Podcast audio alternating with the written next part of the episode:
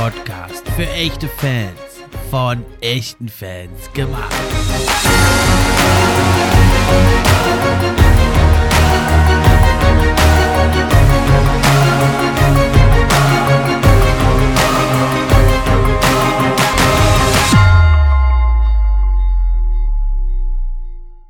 Hi, hallo und herzlich willkommen zur neuen Episode vom NBA Fan Podcast. Ich bin's wie immer, euer Steffen und ich freue mich über jeden, der mit dabei ist. Und heute gibt's also nochmal zwei ganz spannende Themen. Zum einen wollen wir uns mal die Überraschungsteams im Positiven und im Negativen angucken. Und zum anderen wollen wir mal schon einen kleinen Ausblick auf die Trade Deadline wagen, mal gucken, was da so passieren könnte.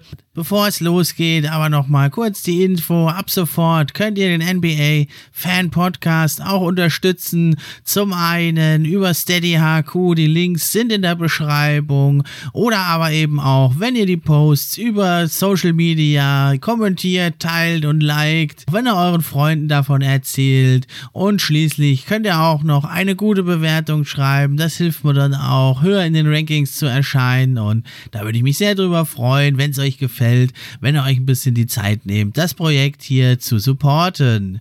Und da habe ich mir also einen echten Fachmann eingeladen. Es ist der gute Max, der war ja auch schon ganz oft hier vom Here Zwisch Podcast. Hallo Max, schön, dass du da bist. Hallo Steffen, vielen, vielen Dank für die Einladung. Ich freue mich riesig, wie immer, dass du mich wieder gefragt hast und dass wir es wieder hingekriegt haben, jetzt hier die nächste Folge zusammen aufzunehmen. Ja, du warst ja jetzt schon so oft da, da kann man gar nicht mehr Gast sagen, da kann man eher schon sagen, ein Freund vom NBA-Fan-Podcast und macht immer wieder richtig Bock, mit dir über die geilste Liga der Welt sich auszutauschen. Ja, vielen, vielen Dank für die lieben Worte, kann ich natürlich nur genauso zurückgeben. Und äh, ja, ansonsten, ich bin ready, ich bin heiß. Also wenn du soweit bist, können wir gerne anfangen. Also ich habe ich hab auf jeden Fall sehr, sehr viel Bock wieder mitgebracht.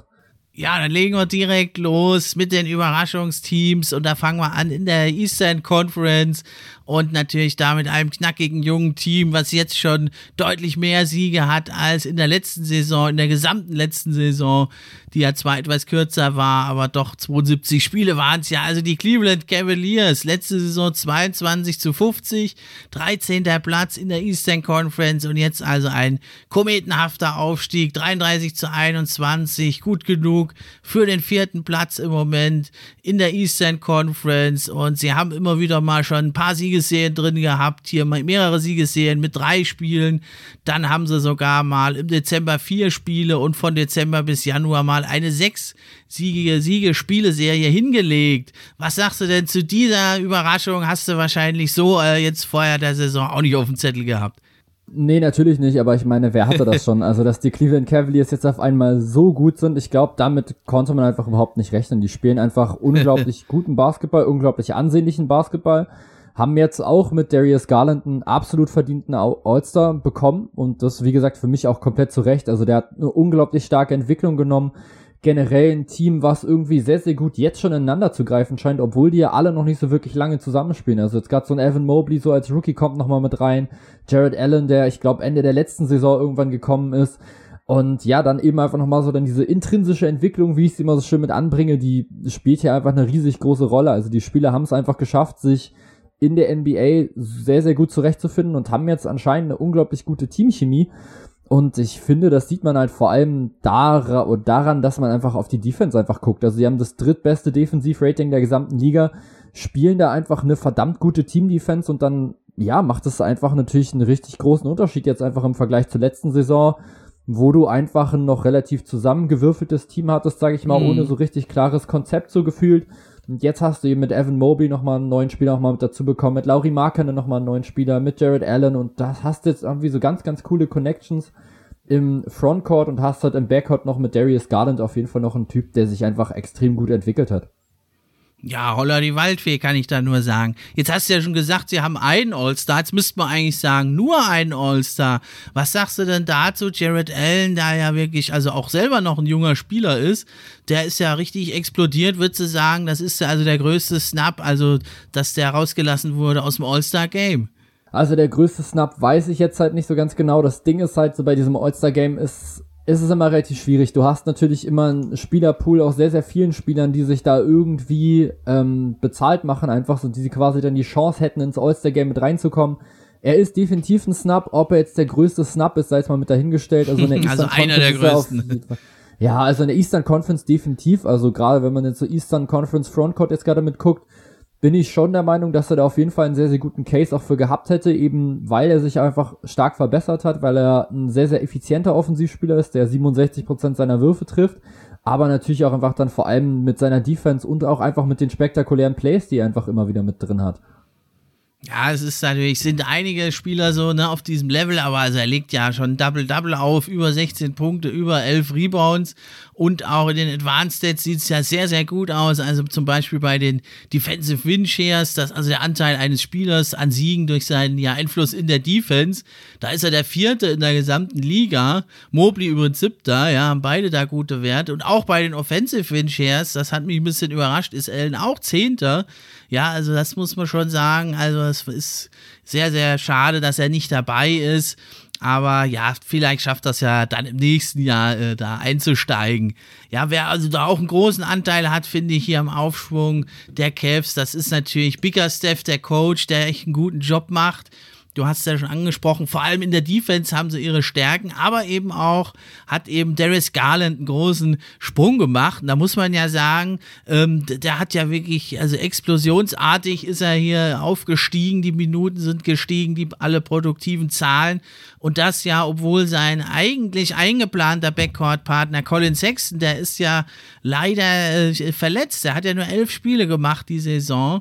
Und dann ist ja auch der Backup, also Ricky Rubio, noch ausgefallen. Hast du da eigentlich gedacht, die gehen jetzt runter, die Cavs? Weil das hätte man ja vermuten können, dass sie das so nicht kompensieren können.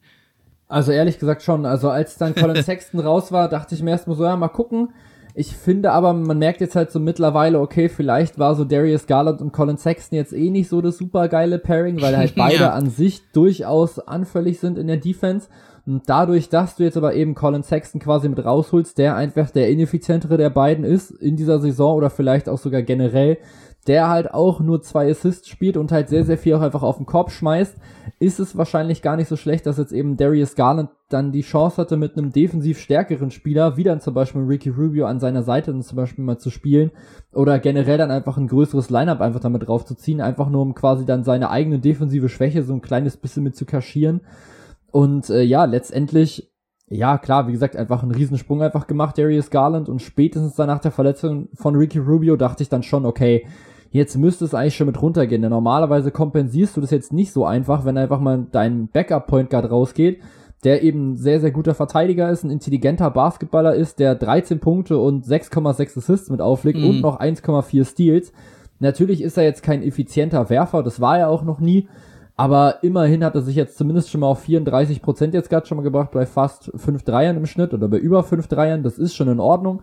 Letztendlich macht er aber einfach sehr, sehr viel über seine Spielintelligenz und ich dachte, okay, jetzt ohne Ricky Rubio wird für dieses Team nach unten gehen, aber die Cleveland Cavaliers schaffen es einfach in dieser Saison immer wieder, mich zu überraschen. Das muss ich einfach genau so sagen. Ja, und also Garland auch echt ein verdienter All-Star jetzt, kann man sagen.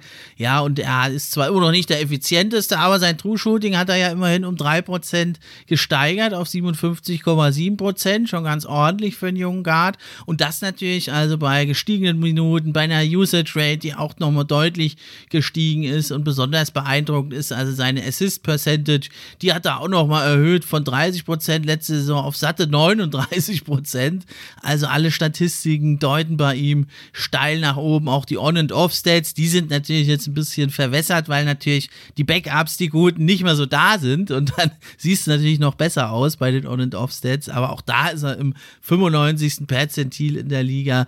Also absolut tolle Entwicklung, ja, wie die Cavaliers insgesamt und sind auch ein recht unangenehmer Gegner, ne, mit ihrem großen Line-Ups da mit den Twin Towers, Mobley und Allen und dann auch noch der auch noch recht große Marker nennen. Da stellen sie natürlich die Gegner vor Matchup-Probleme und ich denke, die Cavs werden also auch in, in jeder ersten Runde also echt ein spannender, interessanter Gegner. Ja, auf jeden Fall. Also man merkt halt auch einfach so, dass die Gegner auch einfach keinen großen Spaß haben, gegen die Cavs zu spielen. Sie machen das Spiel einfach brutal langsam, spielen die sechs langsamste Pace der gesamten Liga, also quasi 25 schnellste, wenn man so möchte. Und dann haben sie eben auch nochmal eine verdammt gute Defense und das ist eben so dieser, ja, dieser Grid-and-Grind-Stil im Prinzip, der den Cavaliers tatsächlich sehr, sehr gut einfach steht. Dadurch, dass sie eben einfach defensiv so extrem gut sind und dann schaffen sie es offensiv dann einfach über Setplays eben dann durch einfach dann individuelle Qualität sich dann einfach zu guten Würfen dann zu bekommen. Das liegt dann eben natürlich dann auch am Coach, der dann auch die richtigen Plays mit anbringt, der die richtigen Plays ansagt oder halt einfach nur ins Playbook quasi mit reinbringt. Und das hilft dir natürlich dann schon sehr, sehr gut, wenn du es dann eben schaffst, äh, offensiv effizient zu spielen, so rum, und dann einfach den, mhm. Ge den Gegner defensiv am Scoring dann zu hindern, dann bist du ja schon extrem gut unterwegs. Ich meine, sie haben die zehntbeste Field Goal Quote der gesamten Liga und halten aber den Gegner bei der viert schlechtesten. Also das heißt quasi, der Gegner trifft nur 44% seiner Würfe, man selber trifft über 46% und es macht dann eben einfach auf so ein ganzes Spiel gesehen einen ziemlich großen Unterschied und das dann, ja, halt dauerhaft ist schon eine extrem starke Entwicklung, deswegen auch ein unglaublich gutes Team einfach dieses Jahr.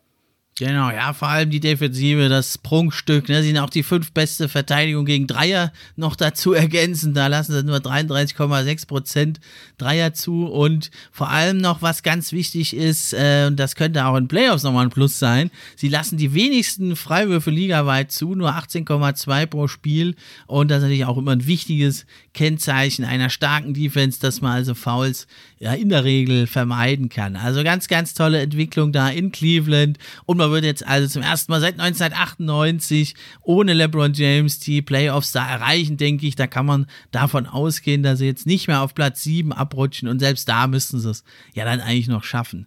Ja, definitiv. Also ich meine, alleine, wenn man jetzt gerade noch guckt, wer steht jetzt gerade noch mal da drunter, so wer kann jetzt noch mal gefährlich werden? Die Brooklyn Nets haben gerade riesig Probleme, Kevin Durant fällt noch verletzt aus. Die Raptors sind gerade auf einer ganz guten Schiene, sage ich mal, unterwegs, aber sind die wirklich besser als die Cavaliers? Ich würde es tatsächlich erstmal mit anzweifeln.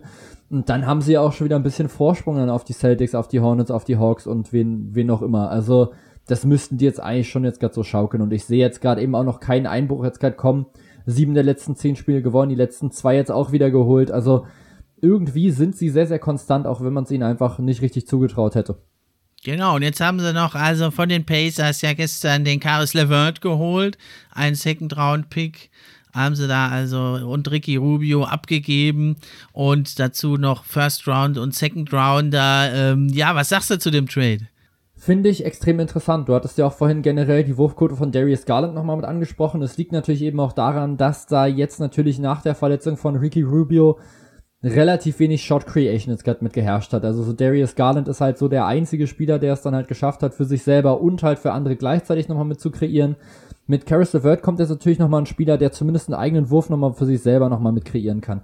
Der dir das Playbook nochmal so ein kleines bisschen mit öffnet, der ein guter Werfer sein kann, auf jeden Fall in der Liga, der das schon gezeigt hat, dass er das auch wirklich auch dauerhaft bringt und jetzt ist natürlich halt die Frage, wie gut ist jetzt halt der Fit, so wie gut schafft er es sich jetzt halt in diese Rolle dann mit einzufügen, die er da jetzt gerade bekommt. Mhm. Ich meine, wenn du jetzt erstmal dieses Team, was offensiv trotzdem natürlich immer noch nicht so jetzt das Allerstärkste ist, das muss man jetzt trotzdem so festhalten, die Cavaliers sind halt einfach defensiv extrem gut, sind offensiv Mittelmaß. Wenn die es jetzt halt noch schaffen, dass ihre Offense jetzt noch ein bisschen stärker wird, dann läuft es schon ziemlich gut. Das kann man, glaube ich, schon so festhalten. Und wie gesagt, Caris LeVert holt jetzt halt 19 Punkte. Bislang ist er noch nicht so wirklich effizient. Gerade eben von draußen schmeißt es eben nur 32,3 Prozent. Aber er nimmt eben einfach schon brutal viele Würfe von draußen. Nämlich einfach jetzt schon wieder, ja, fast fünf dieses Jahr. Also mhm. der zieht trotzdem die Defense immer ein bisschen auseinander und die Defense muss ihn auch einfach mal respektieren. Und ich glaube, das hilft den Cavaliers dann schon sehr, sehr ordentlich, wenn es einfach um Spacing in der Offensive geht ja, wenn man denn, wenn er denn gesund bleibt, das muss man hoffen, das ist ja ein Spieler, der immer wieder lange Ausfallzeiten hat, aber da drückt man ihm die Daumen und den Cavs, dass das jetzt klappt. Man hat für meinen Geschmack ein bisschen viel abgegeben da mit dem First Rounder und zwei Second, aber gut, man hat jetzt auch sehr oft gedraftet, man hat seine Talente eigentlich zusammen, da kann man dann vielleicht mal einen abgeben, aber es ist für meinen Geschmack ist es ein First Rounder natürlich schon ein sehr hoher Preis. Ja, natürlich. Also das heißt, bei den Cavaliers ist jetzt quasi schon so ein bisschen Win Now jetzt gerade mit, ange, mit angesagt. Es wirkt jetzt gerade zumindest gerade so. Also man gibt jetzt halt mit Ricky Rubio einfach noch einen Spieler ab, dessen Vertrag jetzt eh ausgelaufen wäre. Mhm. Aber man nimmt sich jetzt natürlich auch noch die Möglichkeit, ihn eventuell nochmal verlängern zu können. Ich hatte schon so das Gefühl, dass er vom Team her eigentlich sehr, sehr gut schon reingepasst hat. Dass er auch einfach so als Mentor noch da sein konnte, eben dann für die beiden jungen Guards. der fällt jetzt halt eben raus und man holt sich jetzt eben schon einen durchaus riskanten Spieler, der eben, wie du schon gesagt hast, sehr verletzungsanfällig ist. Bislang in seiner Karriere auch noch nicht wirklich effizient war, auch wenn er natürlich schon Ansätze gezeigt hat, dass er ein sehr, sehr guter Scorer ist. Aber wie gesagt, halt sehr, sehr inkonstant. Es gab halt so Spiele, da hat halt ein Caris LeVert auf einmal irgendwie 40 Punkte mal gegen die mhm. Celtics, glaube ich, rausgehauen und dann in der nächsten Nacht holt er den halt 11 und trifft halt einen von neun Dreiern so gefühlt. Und das ist halt bei Caris LeVert immer so ein Ding die Frage ist jetzt halt, ob er es jetzt eben schafft, in die Defense quasi der Cavaliers trotzdem weiter noch mit hochzuhalten und dann im Optimalfall eben auch in der Offensive ein bisschen mehr noch mit reinzubringen. Das wäre natürlich jetzt das Beste für die Cavs und das ist jetzt eben schon so ein Move, der sagt, okay, wir fühlen uns jetzt schon bereit, in der Eastern Conference schon mit zu attackieren und das finde ich schon sehr, sehr gewagt, aber eben dadurch dann auch sehr, sehr interessant. Denn ich meine, wie gesagt, vor der Saison rechnet damit halt keiner, dass die jetzt so gut ist und jetzt sind sie so, dass sie jetzt sagen, okay, jetzt sind wir aber da und jetzt wollen wir halt auch was holen. Und das finde ich sehr, sehr beeindruckend. Ja, das kann man sagen. Okay, dann kommen wir zum nächsten Team. Also auch eine absolute Überraschung. Die stehen sogar noch weiter vorne. Die Chicago Bulls mit 33 zu 20. Lange waren sie sogar Erster und sind auch noch in Schlagdistanz. Jetzt stehen sie gerade auf dem zweiten Platz in der Eastern Conference und die haben ja auch richtig Alarm gemacht. Ganz äh, das Team neu zusammengestellt. Lamello Ball, Caruso, DeMar Rosen sind gekommen und haben das Team verstärkt und von Beginn an eigentlich hat Billy Donovan da eine gute Formel gefunden und jetzt finde ich es also echt überraschend, dass er also auch trotz zahlreicher Ausfälle, also Ball, Caruso, DeRozan ist eine Weile ausgefallen, trotzdem sind die irgendwie nicht klein zu kriegen. Was sagst du zu dieser bisher fantastischen Saison der Chicago Bulls? Auch damit hätte ich natürlich nicht gerechnet, also dass es jetzt von Anfang an schon so gut läuft, ist glaube ich schon eine Überraschung, deswegen finde ich es jetzt auch durchaus gerechtfertigt, dass sie jetzt hier sind. Klar, wenn man sich jetzt so das Spielermaterial jetzt gerade angesehen hat, so hätte man sich schon gedacht, ja, das ist schon ein gutes Team auf jeden Fall. Aber ob das dann halt so ein homogenes Team ist, das war halt so die Frage. Ob das halt ein Team ist, was es schafft, offensiv und defensiv gut unterwegs zu sein. Und das habe ich persönlich angezweifelt. Sie sind jetzt auch immer noch nur auf Platz 20, was die Defensive mit angeht. Aber sie sind halt offensiv einfach so krass dominant, dass sie dann am Ende trotzdem einfach noch einen positiven Record noch mit haben. Und dann muss man auch einfach festhalten, schaffen sie es in dieser Saison, knappe Spiele einfach sehr, sehr oft schon für sich zu entscheiden. Also dann gab es ja irgendwie diese Spiele, wo DeRozan irgendwie zweimal hintereinander einen Game Winner getroffen hat, dann hatte man nochmal so eine, so eine Siegesserie.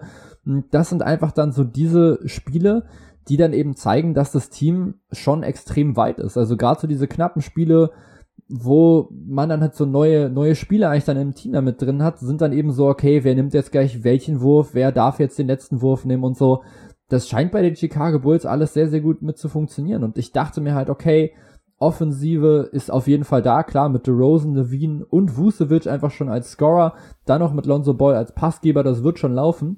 Meine, mein mhm. Fragezeichen war halt dann die Defense und gerade als dann eben Patrick Williams ausgefallen ist, dachte ich mir, jetzt wird's ja noch schwerer, denn der ist eben schon ein guter Verteidiger.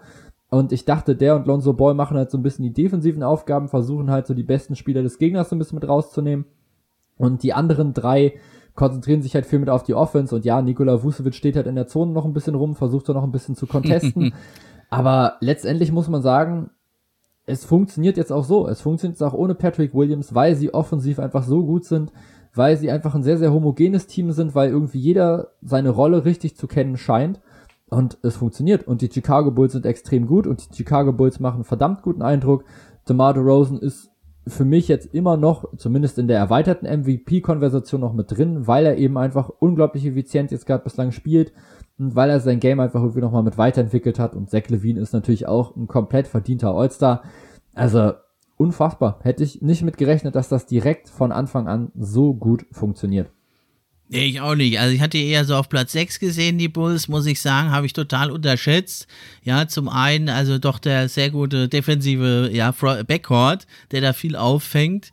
Und man muss wirklich sagen, die Kombi jetzt eben aus The Rosen und Levine, die ergänzen sich halt sehr, sehr gut. Beides auch gute, ja, Isolation-Spieler, besonders ja eben The Rosen, da hast du ja schon angesprochen, der macht ja die viertmeisten Punkte ligaweit in Isolation Plays und da auch effektiv, also 1,13 Punkte pro Possession.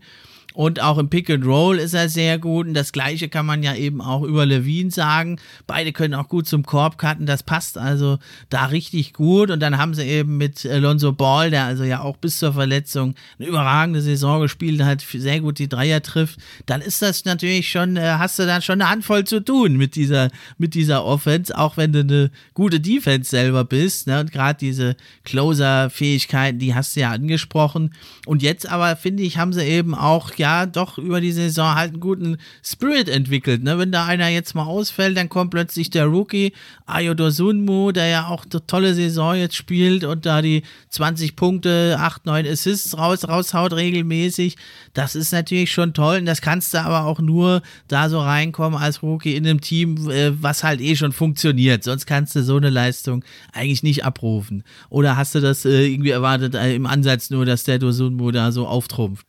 Nee, natürlich nicht. Also es ist natürlich jetzt auch hier wieder so dasselbe. Es ist einfach ein Second-Round-Pick, wo man sich dann so denkt, ja gut, mal gucken, vielleicht kommt er ja irgendwann nochmal, vielleicht spielt er irgendwann nochmal so eine kleinere Rolle. Aber dass er jetzt halt in der ersten Saison jetzt eben schon diese Rolle spielt, die er jetzt eben gerade spielt, das sind jetzt eben auch schon wieder 25 Minuten im Spiel. Das ist schon sehr, sehr ordentlich und ich glaube, das hat er sich auch komplett einfach mit erarbeitet, einfach über seine Arbeitseinstellung, über seine Defense. Und ich glaube, das hat äh, dem Coach einfach extrem gut gefallen. Und ich meine, wem würde es jetzt gerade nicht so? Du brauchst einfach einen Typen, der einfach alles gibt für dieses Team. Und Dosumnu kommt ja, glaube ich, sogar aus Illinois, vielleicht sogar direkt aus Chicago, ist also genau, quasi ja. so ein Hometown-Boy, ist dann halt auch so direkt Fanliebling. Und wenn du dich dann eben auch noch gut reinhaust und dann eben quasi versuchst, dann in der Defense dann was gut zu machen, dann halt offensiv nochmal so ein paar Dunks nochmal mit drin hast, dann finde ich dann die Fans cool, die jubeln dann sehr, sehr viel, das freut dann das restliche Team auch wieder und dann wirst du, glaube ich, auch im Team auch einfach sehr, sehr beliebt. Also wenn die halt merken, okay, du arbeitest halt sehr, sehr viel für die Minuten, die du bekommst, dann ist es halt auch einfach verdient. Und deswegen natürlich komplette Überraschung, aber auch absolut verdient, dass er jetzt diese Minuten eben abreißen darf.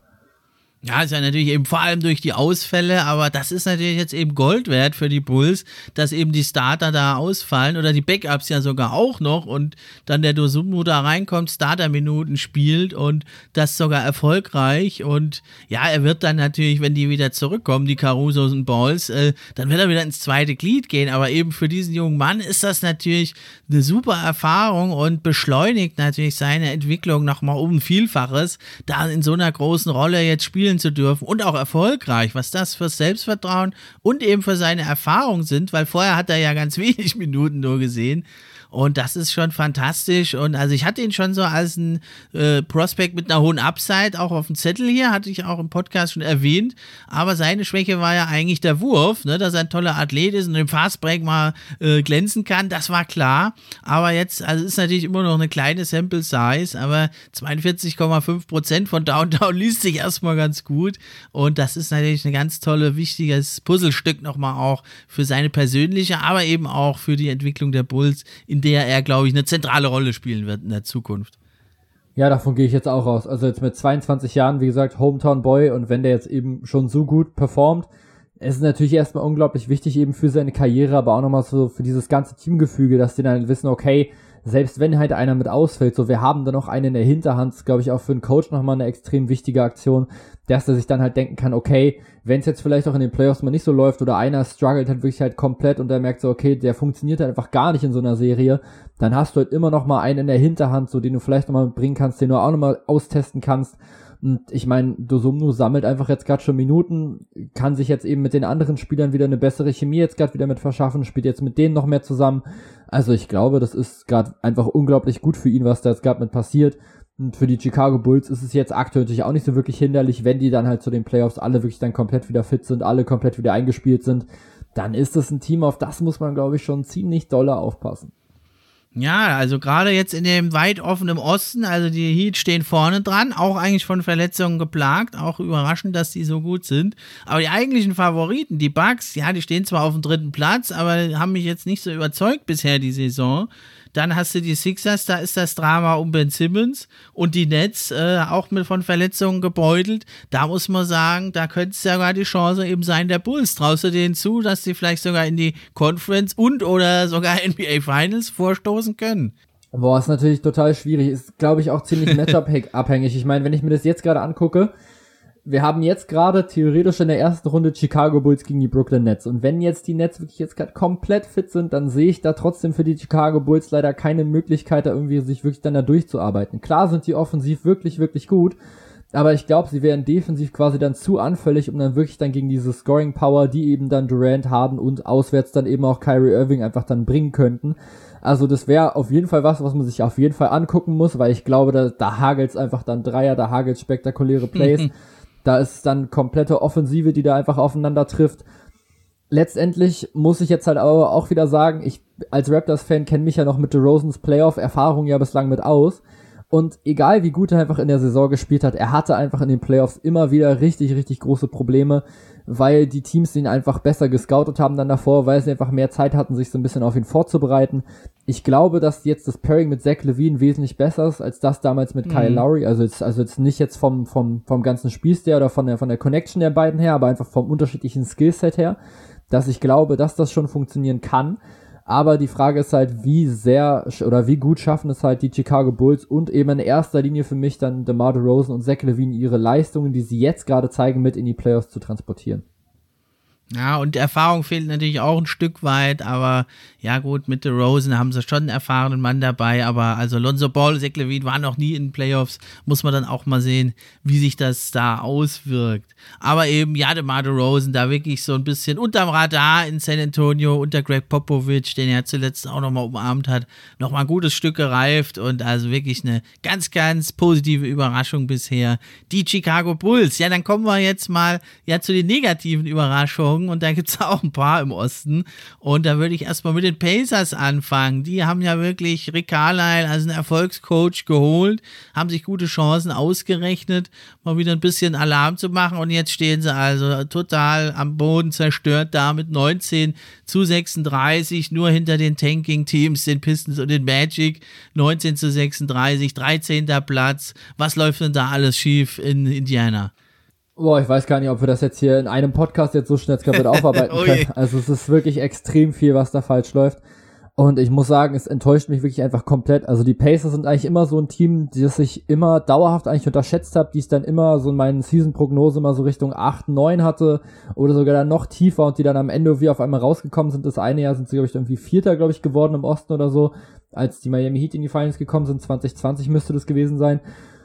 Ähm, und da dachte ich mir so, wow, okay, krass, da entwickelt sich jetzt gerade was, aber bei den Pacers ist halt einfach immer so dieses dauerhafte Problem gewesen. Sie waren immer so ein Team, was gut war, was immer so in die Playoffs mitgekämpft hat, was jetzt auch letztes Jahr im Play-in-Tournament, glaube ich, dann drin war, aber halt nie so richtig erfolgreich so. Die haben nie so diesen richtigen Sprung geschafft zu einem wirklichen Contender, haben aber trotzdem dann so gut gespielt, dass sie halt keine wirklich hohen Draftpicks damit hatten. Und ich finde, du hast jetzt einfach so, so diesen kleines bisschen diesen Salat jetzt gerade daraus. Du hast jetzt immer noch Domantas Bonus und Miles Turner, die immer noch nicht so wirklich gut zusammen funktionieren, wo du jetzt auch schon seit zwei Jahren jetzt auch schon hörst, dass einer von beiden getradet werden soll.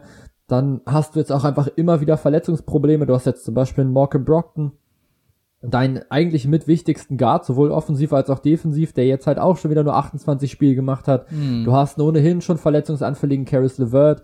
Dann hast du jetzt noch einen TJ McConnell, der jetzt schon wirklich lange mit ausfällt. Und das macht das Ganze natürlich nicht leichter. Also die, die spielen sich einfach nicht richtig ein. Sie schaffen es auch einfach nicht, weil sich einfach immer wieder irgendjemand mit verletzt. Und dann hast du, finde ich, einfach dann zu wenige Spieler, die einfach offensiv für andere was kreieren können. Du hast einen Caris LeVert, der dazu in der Lage sein kann, wenn er fit ist. Du hast einen Malcolm Brockton, der das kann, wenn er eben fit ist.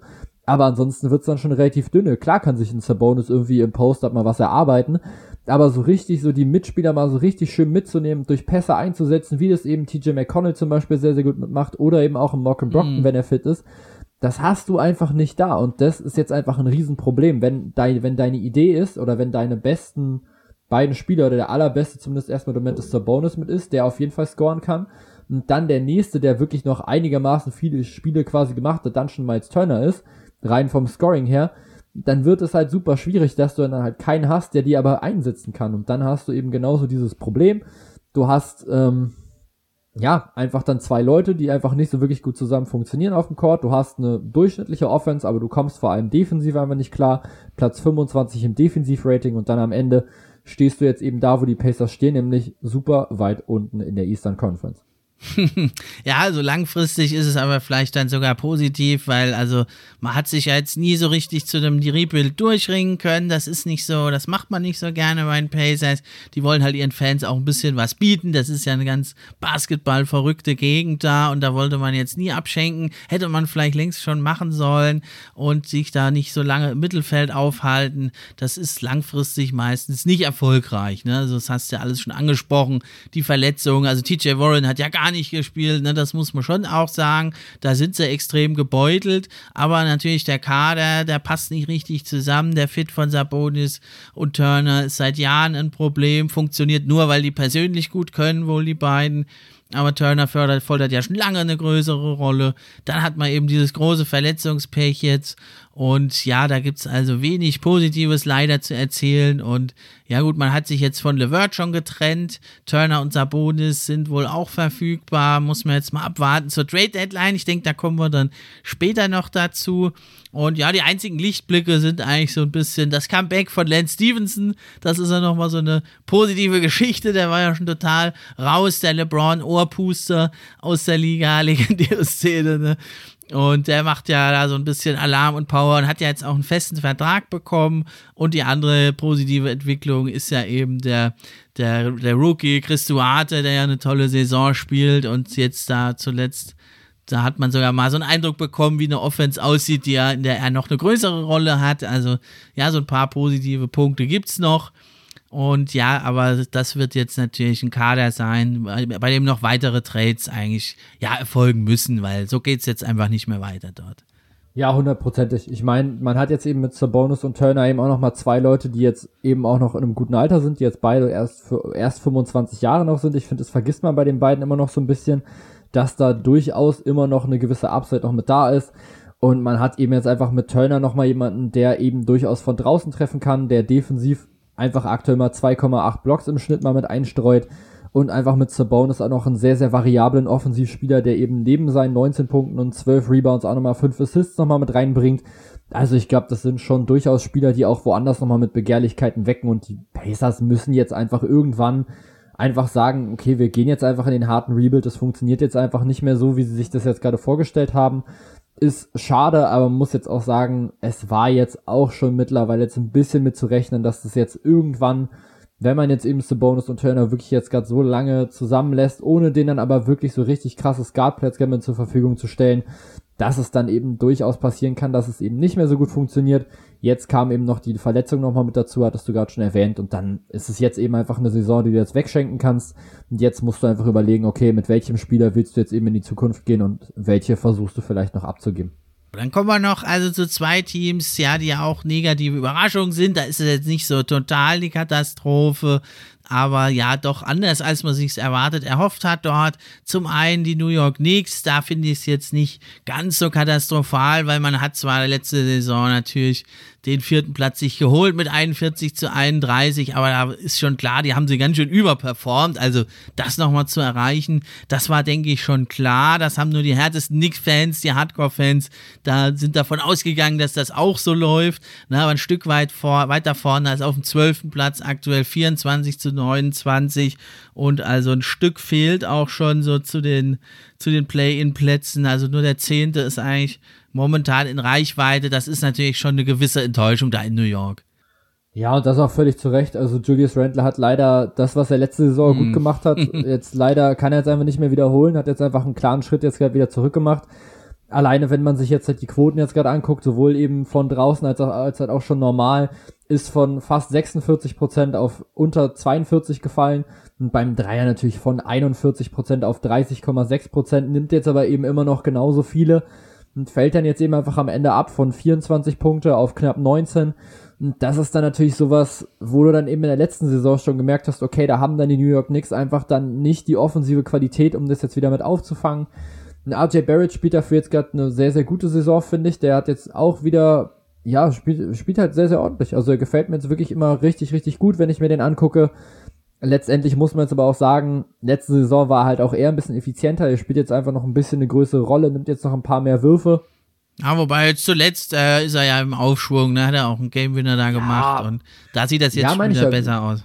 Ja, wie gesagt, so er gefällt mir auch gut. So, ich gucke dem jetzt gerade auch wirklich gerne auch mit zu. Letztendlich ist jetzt halt dann die Verletzung von einem Derrick Rose natürlich nochmal extrem bitter, der einfach so von der Bank kommen sollte. Ein Kemba Walker ist anscheinend einfach nicht mehr auf dem Level, wo er einfach mal war, so leid mir tut, aber so, ich glaube, man hat sich schon mehr erwartet als halt 12 Punkte und drei Assists von dem und vor allem eben 40,5% aus dem Feld. Ja, 37% Dreier sind natürlich wieder sehr, sehr ordentlich, das muss man auch klar so festhalten, aber trotzdem ist es, glaube ich, dann insgesamt für das, was die New York Knicks an Spielermaterial haben, ist es da, wo sie jetzt gerade stehen, einfach viel, viel zu schlecht. Und auch da ist jetzt halt die Frage, Trade Deadline, vielleicht passiert da nochmal was, ist halt die Frage, wer, wie, wo jetzt nochmal hinwechseln könnte. Aber ja, also jetzt die Saison, ich weiß es nicht, ob man sie jetzt schon richtig jetzt gerade abschenken möchte, aber letztendlich, was bringt es einem jetzt halt irgendwie, sich gerade noch so auf Platz 10 ins Play nochmal zu retten, um dann wahrscheinlich hm. sowieso entweder halt im Play-In-Tournament oder halt dann in der ersten Runde direkt halt damit rauszufliegen. Vielleicht dann halt lieber nochmal gucken, ob man jetzt nochmal was kriegt. Viel vielleicht nur so ein Evan Fournier für meinetwegen Alec Burks oder sowas.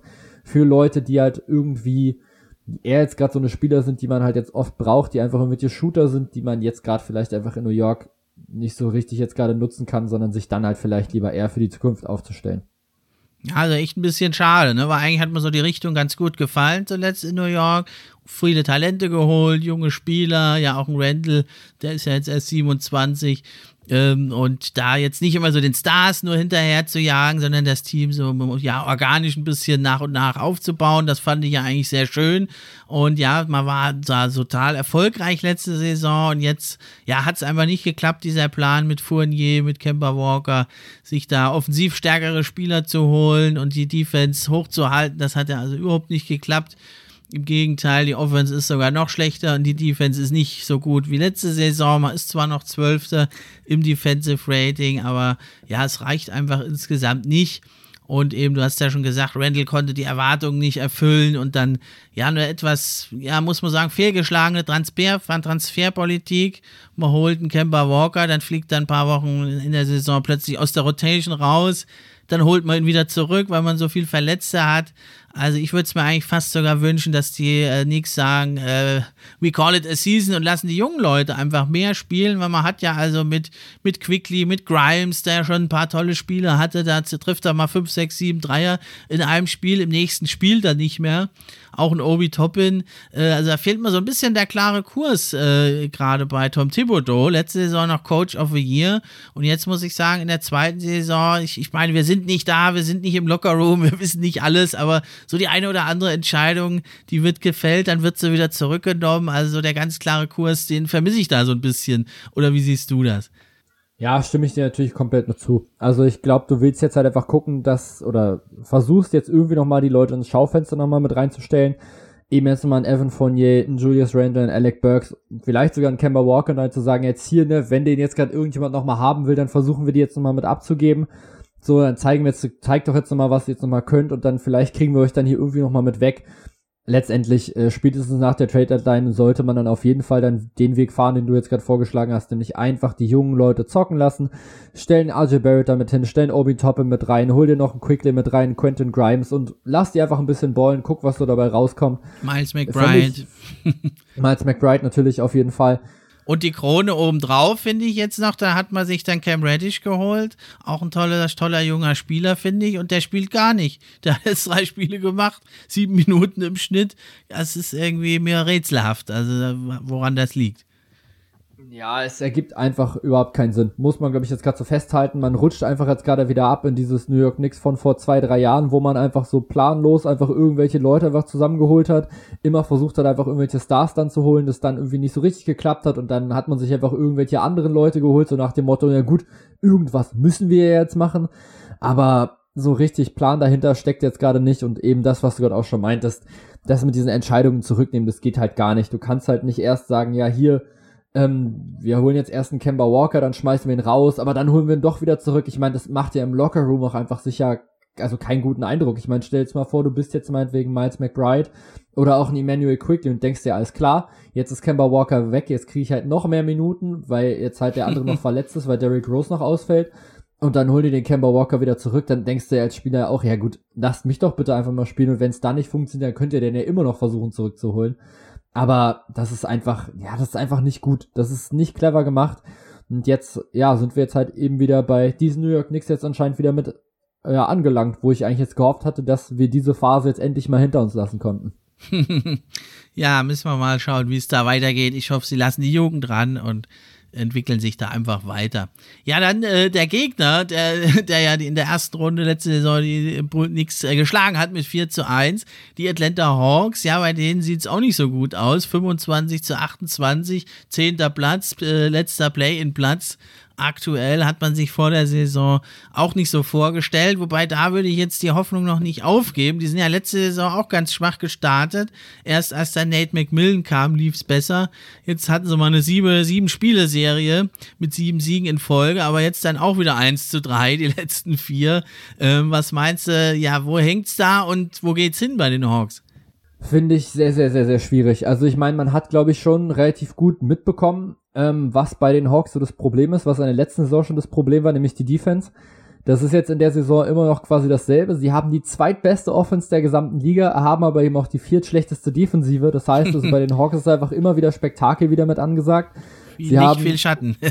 ja, ist so. Sie haben unglaublich viele junge Spieler, viele super interessante Spieler, wie jetzt eben Trey Young, natürlich auch ein John Collins. Hm, der Andre Hunter spielt immer noch mal eine gute Rolle. Und Kevin Hurter kann auch einfach immer wieder mit ausbrechen. Also sie haben eigentlich einen Kader, der mir persönlich sehr, sehr gut gefällt, aber eben auch einfach einen sehr, sehr offensiven Kader. Ich meine, klar, der Andre Hunter ist ein richtig guter Verteidiger und auch ein Clint Capella spielt da eine sehr, sehr ordentliche Rolle. Aber ansonsten, wie gesagt, ein Trey Young ist natürlich mit seiner Größe und einfach mit seinem Gewicht natürlich einfach super anfällig. Also wenn da jetzt einfach ein Prototyp Russell Westbrook jetzt gerade kommt, jetzt so rein von der Statur her, dann ist natürlich für einen Trae Young schon extrem schwierig, irgendwie dann dagegen zu halten. Und ich meine, gefühlt jeder Gegner kann einfach über ihn drüber werfen. Und das ist natürlich dann für so ein, für so ein Team wie die Hawks kann das dir natürlich einfach auch mal das Genick brechen. Auf der anderen Seite haben sie natürlich einfach eine unglaublich starke Offense. Die Frage ist jetzt eben, ob sie es jetzt schaffen, dass ihre Defense zumindest jetzt ein bisschen besser als gerade wird und sie die Offense einfach auf diesem Level halten können. Die, wie, sie werden auf jeden Fall diese Offense halten können, davon gehe ich definitiv aus, denn sie haben es uns eben auch in den Playoffs auch schon gezeigt, dass sie das auch unter Druck sogar können, haben uns letztes Jahr alle mit überrascht und jetzt müssen sie einfach nur noch irgendwie hinkriegen, defensiv vielleicht mal ein bisschen mit anzuziehen, vielleicht irgendwie nochmal einen neuen Gang nochmal mitzufinden, jetzt so nach dem Motto, okay, letztes Jahr waren wir noch richtig, richtig gut und jetzt sind wir irgendwie noch nicht so richtig mit da und vielleicht kriegen sie jetzt irgendwie nochmal hin, dass sie jetzt nochmal einfach einen anderen Schwung nochmal mit reinbekommen, sich defensiv vielleicht einfach ein bisschen mehr noch mit reinhängen und wenn sie das machen, dann reicht es auf jeden Fall wieder. Und dann, ja, wenn ich mir das jetzt gerade so angucke, Platz 7 bis 10, wenn die jetzt nur einigermaßen jetzt gerade so bleiben, dann warten unfassbar spannende Play-in-Tournament-Spiele auf uns. Also das kann dieses Jahr einfach unfassbar knapp werden, auch jetzt generell schon in den Playoffs, aber Junge, Junge, also das wird dieses Jahr richtig, richtig krass, was im, was im Osten passiert. Ja, wobei ich jetzt die Hawks noch gar nicht mal so abschreiben würde. Die haben einen der leichtesten Spielpläne im Osten, habe ich letztens mal auch schon gesagt in der Episode. Und die sind ja nur drei Siege hinter den Raptors. Also da, das würde ich noch gar nicht mal ausschließen, dass die vielleicht noch auf Platz 6 vorkommen, äh, die Hawks. Ne? Aber insgesamt hast du das ja richtig angesprochen, bisher sehr enttäuschend. Jetzt gibt es halt die Hoffnung, der Andre Hunter ist zurück, mit dem gewinnen sie eigentlich immer.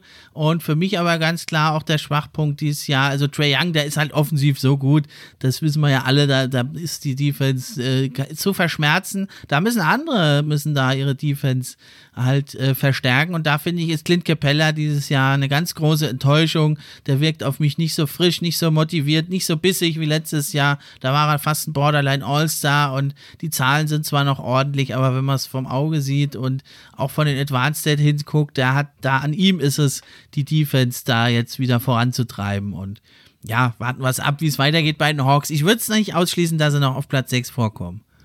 Nö, das traue ich ihnen auch auf jeden Fall noch mit zu, das definitiv. Aber selbst, selbst wenn sie jetzt auf Platz 6 noch mit vorkommen, selbst dann haben wir immer noch super spannende Play-In-Tournament-Spiele. das sowieso. Ansonsten, ja, ansonsten jetzt natürlich, klar, mit Clint Capella ist mir auch ein bisschen mit aufgefallen. Vor allem finde ich es aber dann sehr, sehr spannend, dass dann eben Onyeka Okongwu jetzt dafür in der Defense jetzt sehr, sehr gut abreißt. Also wenn ich mir jetzt gerade angucke, der Typ spielt 22 Minuten, holt halt 1,5 genau, Blocks. Ja ist natürlich unfassbar athletisch und äh, das macht natürlich schon nochmal so einen gewissen Druck nochmal mit auf Clint Capella, denn letztendlich genau. kann das dann schon nochmal so ein Faktor sein, warum dann eben vielleicht dann doch Okongwu noch mehr Minuten bekommt. Ich meine, er ist jetzt auch schon bei 22, Capella jetzt noch bei 28, also viel ist da jetzt nicht mehr jetzt gerade zwischen den beiden. Und wenn man das mal so vergleicht, so letzte Saison noch 30 Minuten noch gehabt, Clint Capella, also noch zwei mehr pro Spiel dann muss ich mir schon sagen, okay, Okongwu wird jetzt halt gerade immer größer. Okongwu zeigt jetzt halt auch immer wieder jetzt gerade gute Leistung. Gerade jetzt das Spiel gegen die Lakers ist mir da jetzt natürlich direkt im, in den Sinn jetzt gerade gekommen, als er, ich glaube, vier oder fünf freie Dunks irgendwie hatte im letzten Viertel, als er irgendwie genau, im Pick and Roll sehr, sehr, sehr, sehr effizient natürlich dann war mit Trey Young. Bringt natürlich auch nochmal eine gewisse Athletik nochmal mit rein und dann muss Clint Capella, glaube ich, jetzt wirklich aufpassen, dass da jetzt nicht auf einmal zu Okongwu kommt und ihm jetzt so relativ kurz vor den Playoffs dann am Ende den Platz noch mit wegnimmt. Und ich kann es mir aktuell wirklich vorstellen, muss ich sagen. Ja, wäre vielleicht sogar den Hawks zu wünschen, dass irgendwie Capella diese Saison nicht so performt, wie es eigentlich könnte. Okay, dann äh, gehen wir rüber in den Westen. Das Überraschungsteam schlechthin, die Memphis Grizzlies. Letzte Saison schon gut gespielt, 38 zu 34, waren sie Neunter und kamen dann durch Siege, mit Siegen über die Spurs und über die Warriors, kamen sie ja dann in die erste Runde, haben sich da auch gut geschlagen mit 4 zu 1 gegen die Jazz und jetzt diese Saison rasieren die alles ab. Selbst der Ausfall von Jamorant hat nichts ausgemacht. Da haben dann manche schon gemeint, äh, die brauchen den gar nicht, was natürlich völliger Quatsch ist. Und hatten ja also eine Siegesserie von, was waren es jetzt, elf, glaube ich, letzten Endes elf Siegen am Stück. Und stehen also jetzt sensationell mit 37 zu 18 auf dem dritten Platz in der Western Conference. Also eigentlich die Mega-Überraschung dieser Saison, oder?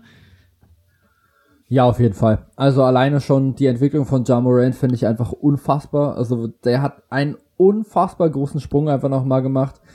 Ähm, nimmt jetzt einfach noch viel, viel mehr Verantwortung als im letzten Jahr und er schafft es einfach trotzdem dabei, unfassbar effizienten Basketball mitzuspielen. Ich glaube, das muss man klar so festhalten. Mm. Der legt 26 Punkte auf, 6 Rebounds und 7 Assists, trifft 49% seiner Würfe, was wirklich sehr, sehr ordentlich ist, eben gerade eben nochmal für so einen jungen Spieler, der jetzt auch nur 34,5% Dreier trifft. Also jeder weiß halt, okay, Wahrscheinlich zieht er jetzt nochmal mit in die Zone, weil er das einfach unglaublich gut kann, weil er einfach unfassbar schnell ist und trotzdem schaffst du es einfach nicht, ihn zu verteidigen, weil er einfach am Ring unglaublich gut finishen kann, weil er einfach unfassbar athletisch ist, eine wahnsinnige Hangtime hat. Und dann, ja, wie gesagt, jetzt auch der Dreier ist zumindest nochmal nach oben gegangen von 30 auf 34,2 Prozent. Das ist nochmal so eine wichtige Addition. Nimmt jetzt auch nochmal mehr Versuche als in der letzten Saison, verbessert sich von 19 auf über 26 Punkte letztes Jahr war es, finde ich, noch so, da war das Team vor allem einfach sehr, sehr ausgeglichen, was das Scoring einfach mit anging. Es gab einfach so Ja Morant natürlich, der irgendwie 19 Punkte gescored hat, dann hatte noch Dylan Brooks noch 17, dann hatte der noch 17, 16, 15. und dieses Jahr ist Ja Morant einfach jetzt gerade die klare Nummer 1 Option und der schafft es einfach, das unglaublich gut mit auszufüllen. Die Grizzlies sind Sechster im Offensivrating und Siebter im Defensivrating. Das ist natürlich einfach ein Faktor, der einfach unglaublich erfolgreiche Teams meistens wirklich einfach ausmacht. Ich meine mich noch dran zu erinnern, dass die Raptors damals, als sie Meister geworden sind, das einzige Team was Top 5 Defense und Top 5 Offense war. Sind dann halt Meister geworden. Klar, je nach Matchup und so kannst du natürlich dann trotzdem mal so ein Ding verlieren. Letztendlich zeigt es aber einfach, dass es ein sehr, sehr ausgeglichenes Team ist, wo einfach jeder für jeden arbeitet, die eine unglaubliche Teammentalität einfach haben, eine gute Teamchemie und auch einfach unglaublich viele Spieler, die einfach zu so einem Sieg oder auch einfach zu so einem guten Team einfach mit beitragen. Und das finde ich einfach sehr, sehr schön. Ich mag den Basketball, die die, die Memphis Grizzlies spielen. Ja Morant ist wahrscheinlich gerade der attraktivste Spieler zum Ansehen. Also wenn ich jetzt so gucke, uh, die Memphis Grizzlies spielen, dann überlege ich mir halt eigentlich nicht zweimal, ob ich mir das jetzt angucke. Jetzt war auch erst irgendwie um 23 Uhr, glaube ich, Grizzlies gegen, oh Gott, weiß ich gar nicht mehr. Habe ich mir dann auch dann direkt live mit angeguckt, weil ich mir dachte, ja komm, so Ja Morant jetzt einfach nochmal ein bisschen live sehen, macht schon richtig viel Spaß. Und genau das tut es. Die Memphis Grizzlies machen Spaß, Ja Morant macht Spaß und das Team gewinnt. Also macht es ihnen auch extrem viel Spaß. das hast du schon schön formuliert. Ja, ist ein klarer Fall eigentlich von diesem Spruch, ne? also Addition durch Subtraktion. Also man hat Jonas Valenciunas abgegeben, der da eine große Rolle gespielt hat, super gespielt hat auch. Und ja, viele, auch ich, äh, dachten, gut, man ist dann, man geht so einen Schritt zurück, man entwickelt halt seine Talente weiter und ist da so zu, man bleibt da so in dieser Play-in-Tournament-Range. Da hatte ich sie eigentlich gesehen. Auf jeden Fall wieder mindestens siebter, achter. Und jetzt hat sich aber gezeigt, okay, man hat jetzt eben den Platz frei gemacht, noch mehr Jamorand und vor allem viel mehr Desmond Bain hat man bekommen. Und ja, die sind ja jetzt ein richtig guter Fit. Desmond Bain, guter Shooter, der hier und da auch mal selber kreieren kann. Und halt Jamorand, der Superathlet vor dem Herrn, auch jetzt mit einem verbesserten Wurf. Und ja, dann kommt es halt zu so einer Explosion. Dann hast du noch eine super Teamchemie, einen guten Coach mit Taylor Jenkins, für mich klarer Favorit auf den Coach of the Year.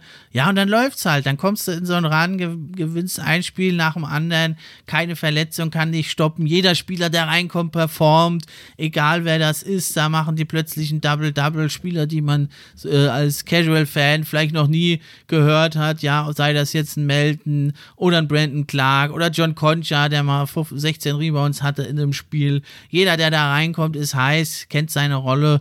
Und ja, was mich noch, äh, was mir noch sehr gefällt, ist, dass man hier und da jetzt mal auch mit Jamorant Offball ein bisschen spielt, Desmond Bain oder Dylan Brooks da den Ball in die Hand gibt. Jaron Jackson hat den nächsten Schritt gemacht. Also es ist richtig, richtig gut. Und man hat drei Picks, die sie ja noch in der Draft oben drauf. Ja, und hat also durchaus die Möglichkeit, da kommen wir später noch dazu, vielleicht auch mit einem Trade sogar noch weiter sich zu verstärken. Unglaublich. Und man muss es sagen, ja, es fehlt natürlich dann die Playoff-Erfahrung, das ist klar aber sie sind jetzt mittlerweile so gut, dass man sie als Contender eigentlich ernst nehmen muss. Ne? Sie sind jetzt dann nicht der Favorit oder so, da sind sie dann schon Außenseiter, aber man muss sie als Contender sehen und das ist doch schon einfach eine rasante und ja, fast noch nie dagewesene Entwicklung in der NBA. Ja, es ging auf jeden Fall sehr, sehr schnell. Das definitiv. Und ich finde, wenn man sich jetzt gerade die Stats so mit anguckt, dann sieht man halt auch genau, was da so los ist. Denn man ist jetzt nicht so der, man ist jetzt nicht das effizienteste Dreier-Team, man trifft jetzt auch die Zweier nicht so wirklich gut, man trifft die Freiwürfe nicht, aber was man eben macht, man arbeitet. Man holt die meisten Blocks, die meisten Steals, die meisten Rebounds und eben auch dann die meisten Offensiv-Rebounds einfach dann. Und mhm. das macht natürlich dann einfach extrem gut was aus. Also die nehmen einfach die meisten Würfe, haben einfach eine unfassbar hohe Pace und Steven Adams ist dann einfach dann der beste Offensiv-Rebounder in der Liga, zumindest dann, was jetzt seine Stats jetzt gerade mit angeht. Holt einfach sehr, sehr viele Rebounds, kreiert dann sehr, sehr oft wieder zweite Chancen. Und ja, das nutzen die Grizzlies dann irgendwann dann schon nochmal mit aus. Und defensiv sind sie dann einfach gut genug, das dann einfach komplett so mit beizuhalten. Also sie schaffen es einfach dann den, den Gegner sehr, sehr gut dann auch mit reinzuhalten. So, sie haben immer noch dann eine bessere Quote als der Gegner aus dem Feld. Und das reicht dann eben am Ende einfach aus. Diese einfach unfassbare Athletik, die dann eben Ja Morant dann mitbringt und dann diese unfassbare Scoring-Qualität eben von sehr, sehr vielen Spielern. Die Entwicklung auch nochmal von einem Jared Jackson Jr., die Entwicklung von einem Desmond Bain jetzt auch nochmal als Shooter vor allem. Und dann eben noch diese harten und gut gesetzten Picks von Steven Adams nochmal mit, gepaart mit seinem Offensiv-Rebounding und mit seiner Defense machen hier anscheinend einfach ein unglaublich gutes Team aus den Memphis Grizzlies. Und das ist eben, wie du es auch gerade schon gesagt hast, du darfst die Grizzlies jetzt gerade auf keinen Fall unterschätzen. Dies hat schon einen Grund, warum die so weit oben stehen. Klar haben die noch keine Playoff-Erfahrung. Natürlich wird es dann sehr, sehr interessant, das dann zu sehen in der ersten Runde. Jetzt gerade werden es die Nuggets jetzt gerade mit als Gegner, wenn die jetzt theoretisch auf Platz 6 jetzt gerade bleiben. Und das wird natürlich dann schon wichtig und dann auch spannend dann zu sehen sein, wie dann die Memphis Grizzlies mit so einem Team damit umgehen wie dann eben den Denver Nuggets, die jetzt eben ein bisschen Playoff-Erfahrung schon mitbringen. Das ist dann, glaube ich, einfach so das nächste Kapitel in der, äh, in der Spannungsgeschichte quasi in der NBA oder in dieser NBA-Saison auf jeden Fall. ja, und was mir also auch noch gut gefällt bei den Grizzlies, ähm, dass sie so ein bisschen nach Charakter auch ihre Spieler holen. Ne? Das sind ja alles so ein bisschen, ja, überspitzt formuliert, so bissige Pitbulls irgendwie, ne? Die kommen da rein, die haben vor niemanden Angst, die haben vor niemanden Respekt die ziehen ihr Ding durch und glauben an sich selbst. Und ja, das macht sich jetzt einfach eben auch bezahlt. Und das ist also wirklich auch ein unglaublich tief besetztes Team mit einer ganzen Busladung voll eigentlich, ja, junger Spieler, die du jederzeit da ins Getümmel reinwerfen kannst. Also absolut beeindruckend. Ja, auf jeden Fall. Also kann ich dir nur zustimmen. das ist doch mal schön. Sind wir mal einer Meinung. Ja, dann äh, das die nächste, also große Überraschung, positiv in der Western Conference. Die stehen sogar noch einen Platz vorne dran. Die Golden State Warriors, der Altmeister, schlägt zurück. Das Imperium schlägt zurück, könnte man sagen. Mit 40 zu 13 stehen sie auf dem zweiten Platz und thronen da also mit den Suns und den Grizzlies über der Conference, die sonst ja sehr weit offen ist, total offen ist an diese drei Teams, die marschieren vorne weg. Äh, das ist, denke ich, klar. Und auch die Warriors, ja, so heimlich still und leise, haben auch zwei äh, Serien von sieben Spielen, äh, Siegen, Siegen in Folge. Und jetzt aktuell haben sie sogar eine acht Siege in Folge angehäuft. Und natürlich, Clay Thompson ist zurück. Sie werden immer, immer stärker. Alles wird wunderbar in Golden State. Oder was meinst du? Ja, doch, schon. Also, ich meine, wenn ich jetzt überlege, Clay Thompson hat jetzt, wie viele Spieler hat er jetzt gerade gemacht? Ich gucke gerade nach, elf Stück mit 23,5 Minuten. Das heißt, er ist natürlich noch nicht annähernd auf dem Level, wo er eben jetzt mal mit war. Und selbst jetzt haben die jetzt gerade schon acht Siege in Folge. Oh ja, ein Spiel hat er ja schon wieder sieben Dreier rausgehauen. Ja, natürlich, ja klar, aber ich meine, das ist ja, man muss sich das jetzt ja quasi dauerhaft jetzt gerade mal vorstellen. Also ich meine, komplett fitter Clay Thompson ist dann defensiv wahrscheinlich auch nochmal noch mal ein anderes Brett als jetzt auch schon. Und dann fällt jetzt, wie gesagt, jetzt ein Draymond Green jetzt auch schon wieder ein bisschen länger jetzt gerade schon wieder mit aus. Also, gefährlich, gefährliches Team. Und jetzt hat er sogar, Steph Curry hatte ja seinen, seinen kleinen Slump, hat den jetzt auch wieder jetzt gerade ein kleines bisschen genau, ja. überwunden jetzt seit dem Ding da jetzt gerade gegen Houston, als Kevin Porter Jr. ihn ein bisschen provoziert hat und das hat er quasi so als Ansporn genommen. Und jetzt ist er halt wieder da und jetzt ist es mal wieder schwierig für die anderen Teams. Also, ich meine, Steph Curry, Andrew Wiggins, Clay Thompson, Jordan Poole spielt nochmal eine richtig, richtig ordentliche Saison, knallt halt auch 17 Punkte nochmal mit raus. Ein fitter Draymond Green ist da noch mit da. Also, kann auf jeden Fall sehr, sehr gespannt da noch werden, was da im Westen noch mit passiert. Also gerade in der Spitze auch jetzt schon wieder alles unglaublich eng. Also gerade halt dann die Suns, die Warriors und die Grizzlies, die drei sind schon Teams, wo ich mir denke, ja, könnte ich mir jetzt alles drei jetzt gerade vorstellen, dass das gerade weit geht. Grizzlies muss man halt gucken wegen der Erfahrung.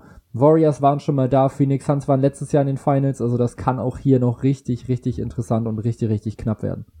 Ja, und vor allem haben sie das Ganze gemacht, eigentlich ja von sich aus dem Team heraus, wie die Grizzlies eigentlich auch. Ne, man hat jetzt mit Otto Porter und Bielica hat man so ein paar Roleplayer geholt, Iguodala ist zurück. Das sind jetzt alles nicht so die Trades, wo du denkst, das macht sie jetzt von dem Nummer 8 Team zu einem Nummer 2 Team und einem, eigentlich einem der absoluten Top-Contender. Ja, und da muss man wirklich sagen, Hut ab Steve Kerr. Ja, zu Beginn seiner Karriere wurde er immer so ein bisschen belächelt, ja, mit den ganzen Superstars, mit Kevin Durant da brauchst du überhaupt keine Taktik machen. Ne, da wurde ein bisschen verspottet, äh, geht's raus, spielt Basketball, so nach dem Motto. Und jetzt muss man sagen, es ist eigentlich neben Popovic der Systemcoach mittlerweile in der NBA, der seine absolut klare Vorstellung hat in der Defense, spielt man da eine Mischung aus Man Defense, Zone Defense, da habe ich aber eine halbe Folge mich nur damit befasst. Und äh, also jeden Spieler, der, der anderswo verrissen wird, sei es ein Gary Payton, ja, der, also der zweite Gary Payton jetzt, äh, ein Kevin Looney, die anderswo keine Chance kriegen, aus denen macht er effektive Spieler. Und da muss ich sagen, das ist neben Taylor Jenkins für mich auch der Top-Favorit auf den Coach of the Year, der Steve Kerr. Also Hut ab vor dieser Leistung, kann man nur sagen. Ja, auf jeden Fall. Und ich finde, wenn man jetzt gerade über Steve Kerr redet, muss man vor allem auch nochmal über die Entwicklung von Andrew Wiggins nochmal mitreden von All-Star jetzt sehr, geworden. Sehr, ja, von einem, ja, gut, okay, ja, er ist All-Star jetzt geworden. Darüber habe ich jetzt auch jetzt gerade schon mal geredet in meiner Folge. Kann man, glaube ich, drüber streiten, ob jetzt ein All-Star-Starter jetzt gerade sein muss. Aber trotzdem ist er eben einfach von einem Spieler gegangen, der, weiß ich nicht, 44% aus dem Feld wirft und 33% Dreier trifft, zu einem Spieler, der jetzt 49% Feldwurfquote hat und fast 42% von draußen trifft der nicht mehr quasi jetzt gerade keinen Bock auf Basketball hat und deswegen seine Defense komplett mit außer Acht lässt, der nur noch Contested Mitteldistanz oder der keine Contested Mitteldistanzwürfe mehr nimmt, so wie er es eben in Minnesota ganz gerne gemacht hat, weil er einfach nicht so Lust hatte, jetzt gerade zu driven, zu einem Spieler, der sehr, sehr viele Drives setzt, der unglaublich gut arbeitet defensiv, der es endlich mal schafft, seine ganze Athletik wirklich auch auf den Basketballcourt zu bringen. Genau. Und ich finde, das ist eben so dieses absolute Masterpiece quasi von Steve Kerr, diesen Spieler, der eben einfach an Number One gepickt wurde, das aber einfach nie so richtig geschafft hat, das irgendwie zu zeigen in Minnesota, der immer wieder natürlich trotzdem gute Stats mit aufgelegt hat, aber trotzdem nicht so richtig effizient war, der mit den Timberwolves keinen Erfolg hatte, dass der jetzt da ist bei den Golden State Warriors und da jetzt einfach so eine unglaublich große Rolle jetzt gerade mitspielt, der jetzt sogar All-Star Starter jetzt gerade ist in einem Team, was wirklich jetzt gerade eine sehr, sehr gute Chance jetzt hat auf den Titel. Ich glaube, das muss man so festhalten.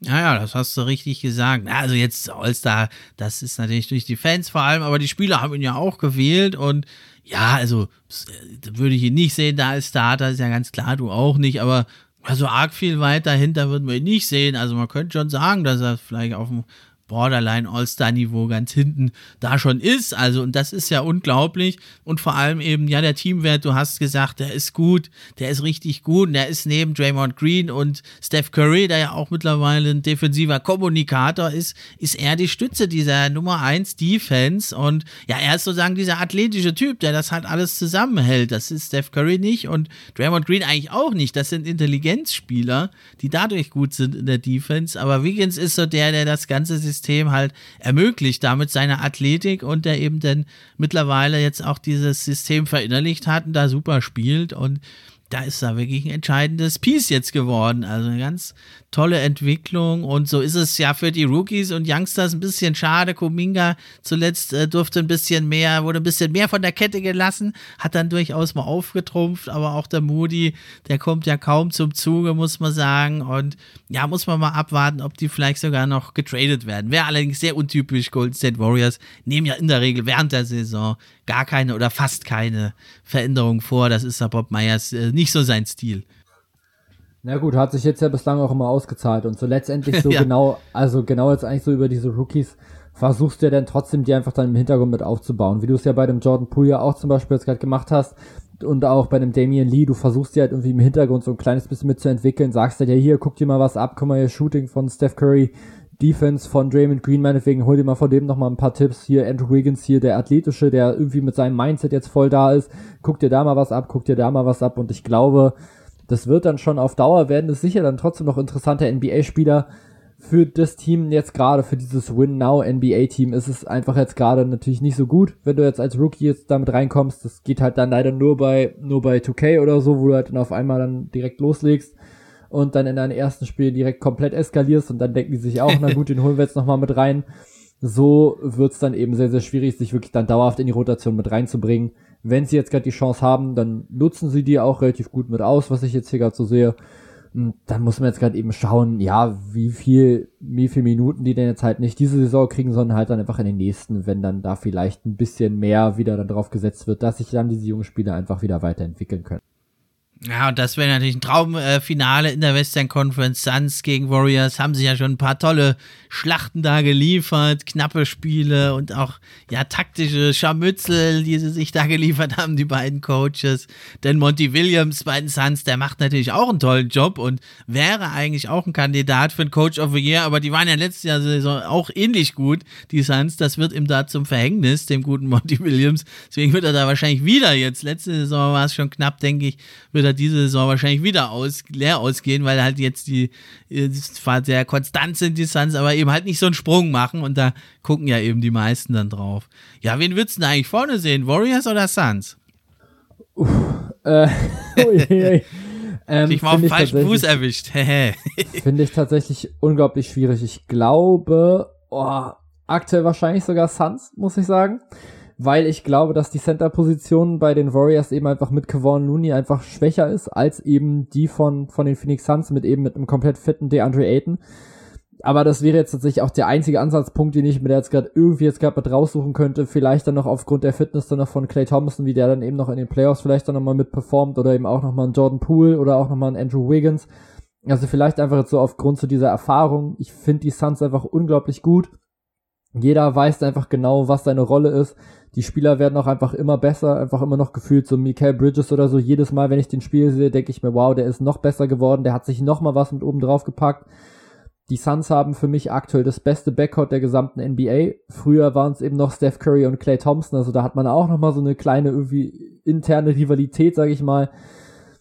Also finde ich unglaublich schwierig. Ich glaube, ich sehe die Suns minimal vorne, aber in so einer Playoff-Serie kann einfach so viel passieren. Vielleicht ist dann einfach ein Draymond Green einfach dann auf einem komplett anderen Level auf einmal mit unterwegs, verteidigt auf einmal alles mit weg. Oder Steph Curry und Clay Thompson laufen halt komplett heiß, dann können die Suns halt auch einpacken. Ich sehe tatsächlich die Suns minimal vorne, aber wie gesagt, es wäre auf jeden Fall eine Serie, wo ich wirklich, ich, wo ich wirklich einfach für bete, dass wir die bekommen bekommen, denn das wäre wirklich so ein Ding, das würde ich mir so unglaublich gerne auch über sieben Spiele angucken. Das würde ich mir auch über 13 Spiele auch angucken. Macht, macht dann wegen einem, weiß ich nicht, Best of 13 Serie draus. Fände ich auf jeden Fall total cool. Ja, Wen hast du vorne? wen würdest du, wen würdest du da sehen in so einer Serie, in so einer Sieben-Spiele-Serie? Ah, schwierig. Also ich denke da, ich jetzt gehe dann mit dem Altmeister, also weil die halt so viel Erfahrung haben und dann in diesen knappen Momenten, glaube ich, kann das dann noch die Entscheidung bringen. Und ich sehe die noch einen Ticken, also die Suns sind auch sehr, sehr vielseitig, offensiv und defensiv.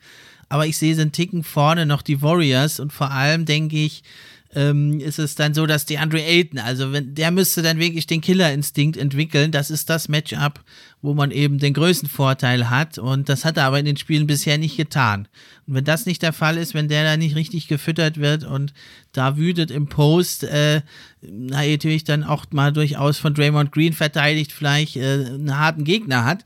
Deswegen denke ich, dass da vielleicht die Warriors die Nase vorne hätten, aber es wäre natürlich für jeden, der ja wie wir genauer hinschaut und auch technische, taktische Spielereien so schätzen weiß, wäre es natürlich eine absolute Augenweide. Schon wie die in der Regular Season immer ihre Taktiken umgestellt haben und angepasst haben an den Gegner, das war schon ganz fantastisch. Ja, dann kommen wir zu dem Team, bei dem es jetzt nicht so fantastisch läuft. Das ist also die Enttäuschung vielleicht sogar in der gesamten NBA diese Saison. Es sind die Los Angeles Lakers. Man steht mit 26 zu 28 mit einer negativen Bilanz für diese stolze Franchise. Ein Schlag ins Gesicht steht man nur auf dem neunten Platz in der Western Conference, wäre also wie im letzten Jahr schon, ja, ein Play-in-Tournament und seit Beginn eigentlich läuft es nicht. Man hat immer wieder mal drei Spiele verloren, fünf Spiele in Folge verloren, nochmal jetzt drei Spiele verloren. Man ist von Verletzungen gebeutelt, aber der Kader ist auch nicht ideal zusammengestellt. Was sagst du da zur Situation bei den Lakers in Tinseltown? Ja, äh, schwierige Situation, um es ganz, ganz kurz zu machen. Ähm, man hat jetzt einfach letztendlich sich vor der Saison gedacht, okay, man holt sich jetzt mit Russell Westbrook nochmal einen Superstar mit rein, baut hm. jetzt so seine, seine Big Three jetzt gerade mit auf und holt sich dann eben mit Carmelo Anthony, mit Malik Monk zwei nochmal relativ gute Shooter, mit Wayne Ellington nochmal mit rein, mit Trevor Ariza nochmal einen ganz guten 3D-Guy und dann auch mal mit Dwight Howard und mit Andre Jordan nochmal zwei ganz gute Backup-Center. Letztendlich muss man jetzt wieder festhalten, dass die Fitness der Lakers einfach überhaupt nicht da ist. Also wir haben jetzt gerade 54 Spieler hatten sie jetzt bislang. 37 Spieler hat LeBron James gemacht, 33 Spieler hat Anthony Davis gemacht. Nur Russell Westbrook hat halt bislang alle 54 gemacht. Und ausgerechnet der ist halt einfach der, wo es fitmäßig einfach nicht so gut läuft. Also klar, wenn man jetzt erstmal hört, 18 Punkte, knapp 8 Rebounds, knapp 8 Assists, denkt man sich erstmal, ja, gute Saison. Aber wir reden halt auch immer noch von einem Russell Westbrook, der einfach in dieses Team für mich leider nicht reinpasst. Also das, du hast einfach mit LeBron und Anthony Davis, hast du jetzt schon, zumindest daneben Anthony Davis, der jetzt nicht so der begnadete Dreierschütze ist, der in dieser Saison bislang überragende 17,5% schmeißt von draußen und quasi halt auch keine Würfe nimmt, der aber trotzdem sich auch einfach weigert, unter auf der 5 zu spielen, dauerhaft zumindest. Das heißt also, du musst quasi daneben ihn meistens noch einen Dwight Howard oder einen DeAndre Jordan mal mit draufstellen das heißt also nochmal einen, der wieder jetzt nicht werfen kann. Dann hast du mit LeBron James einen Typ, der auf jeden Fall den Dreier treffen kann, aber halt auch nicht so immer mega konstant ist. Und dann holst du einen Russell Westbrook nochmal mit dazu, der eben dafür bekannt ist, dass er quasi offensiv unglaublich vielseitig ist, aber was er eben nicht kann, ist werfen. Und zwar jetzt sowohl von draußen als auch aus der Mitteldistanz und vor allem einfach einer ist, der unglaublich schlechte Entscheidungen trifft in der Offensive. Und das nervt mich einfach jedes Mal wieder bei Russell Westbrook in den ganzen Playoff-Serien, die ich gesehen habe, wo er dann auf einmal anfängt, in den letzten zwei Minuten welche Pull-Up-Dreier zu nehmen, wo ich mir denke, du hast davor einen von fünf Dreier getroffen oder null von drei und fängst dann auf einmal in den letzten zwei Minuten an, wo es wirklich knapp wird, auf einmal so eine Hero-Ball-Würfe zu nehmen, im Eins gegen Eins gegen den Mann. Und das macht es mir einfach immer wieder unglaublich schwer, Russell Westbrook nicht zu kritisieren. Ich finde, er hat ein unglaublich gutes Basketballtalent, er ist unfassbar athletisch, er hat eine gute Übersicht, aber ich finde, er trifft einfach zu oft die falschen Entscheidungen. Und deswegen ist es einfach für dieses Team einfach unfassbar schwer. Nicht nur, dass diese drei Superstars einfach nie alle wirklich fit zusammenspielen, gefühlt, sondern dann hast du auch noch so diesen einen Typen, der einfach so gefühlt seine Rolle auch nicht so richtig drauf hat, der mhm. von draußen nicht gut trifft und dann wird's einfach unfassbar schwierig für dieses Team wirklich weit zu kommen. Ja, echt schade. Also, wie du schon sagst, geht ja jetzt hier nicht darum, Russell Westbrook zu zerreißen. Ja, es ist, es sind einfach Tatsachen und das haben wir ja vor der Saison auch schon gesagt, dass kann funktionieren, es muss aber da ein spezielles System gefunden werden. Das hat man überhaupt noch nicht gefunden. Offensiv hast du es beschrieben, defensiv hat er auch etliche Male jetzt schon in der Crunch-Time einfach seinen Gegenspieler, der zuvor vielleicht auch schon zwei Corner-Dreier getroffen hat, lässt ihn einfach frei stehen, weil er einen Stil machen will, weil er der Hero werden will. Das ist echt schade. Da hatte ich eigentlich gehofft, dass LeBron James ihn da so ein bisschen ja, in Zaum halten kann, kann er aber nicht. Russ ist, wer er ist. Ja, in einem richtigen System, denke ich, kann er immer noch effektiv sein. Klar ist, er ist jetzt 33, er lebt absolut von seiner Athletik. Der Wurf ist bestenfalls streaky, wenn nicht schlecht. Ja, und er hat es versäumt, äh, ja, wie andere Spieler, Vince Carter oder so, auch ein super Athlet, der hat es geschafft, eben seine Karriere zu verlängern, dadurch, dass er ein Dreierschütze wurde, ein richtig guter sogar. Und das hat Russell Westbrook nie getan.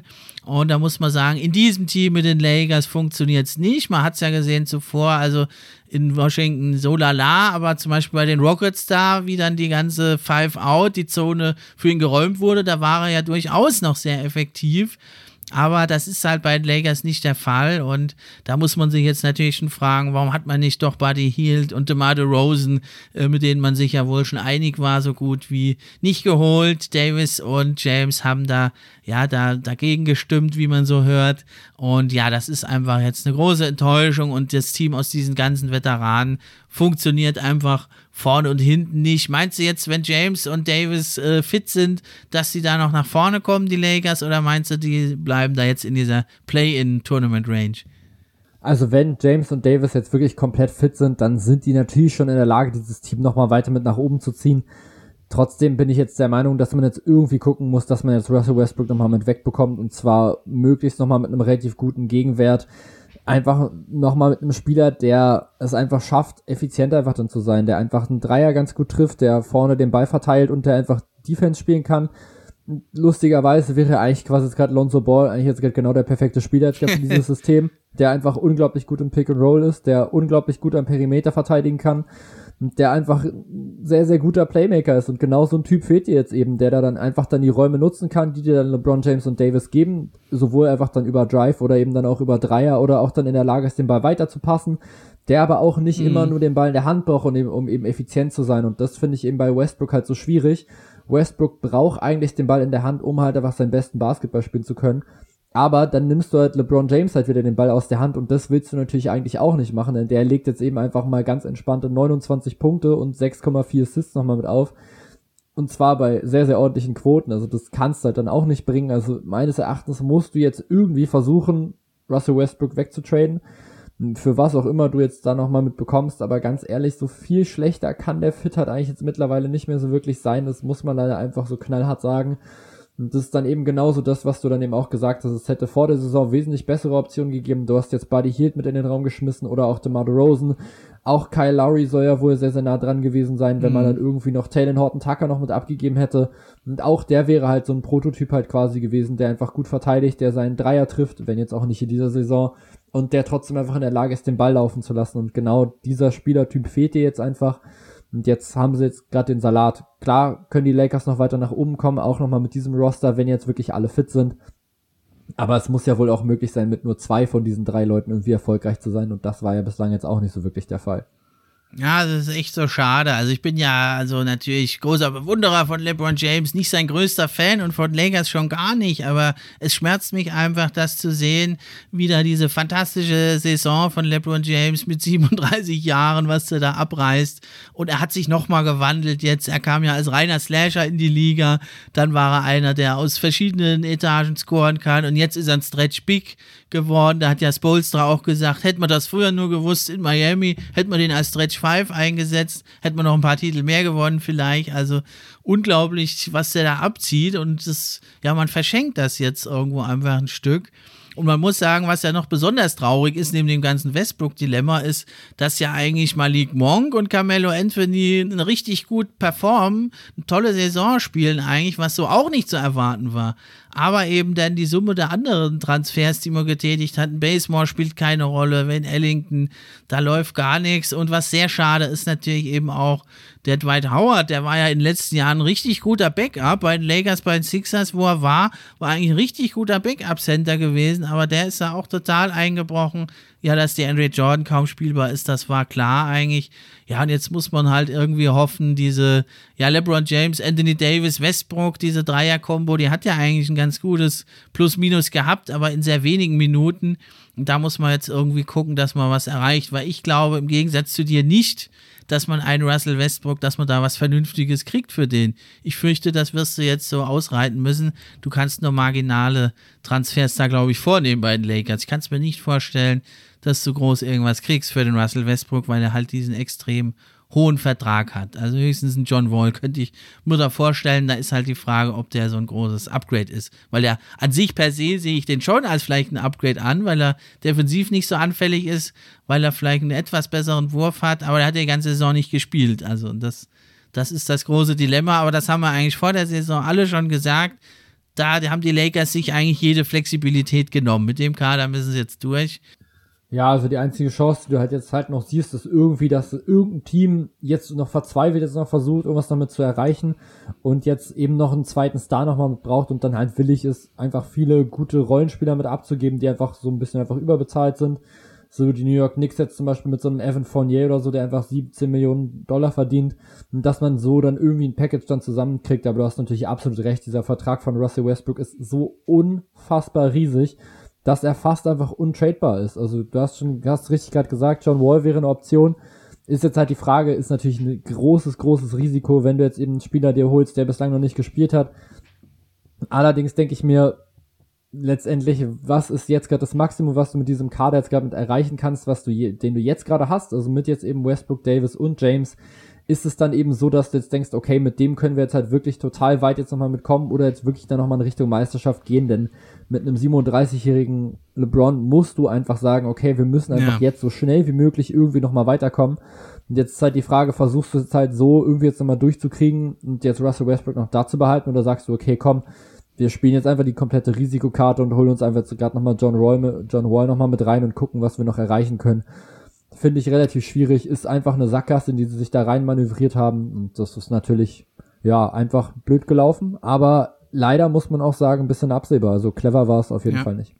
Ja, also eine Option gäbe es vielleicht noch, das wundert mich jetzt so auch, aber bin ich nicht ganz tief drin.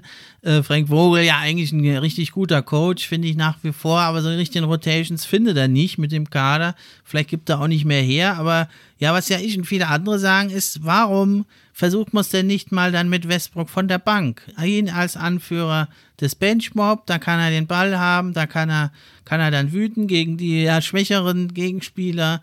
Und äh, das ist meine große Frage, warum das nicht geschieht. Kann man das nicht machen mit dem Mann oder woran das liegt? Das wäre jetzt so eine Option. Ist nicht gesagt, dass das dann plötzlich super gut funktioniert, aber versuchen könnte man es ja mal. Schaden kann es eigentlich nicht.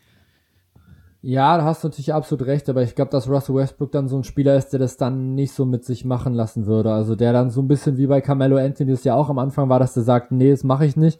Ich will auf jeden Fall starten und ansonsten muss ich jetzt quasi auch gar nicht mehr spielen.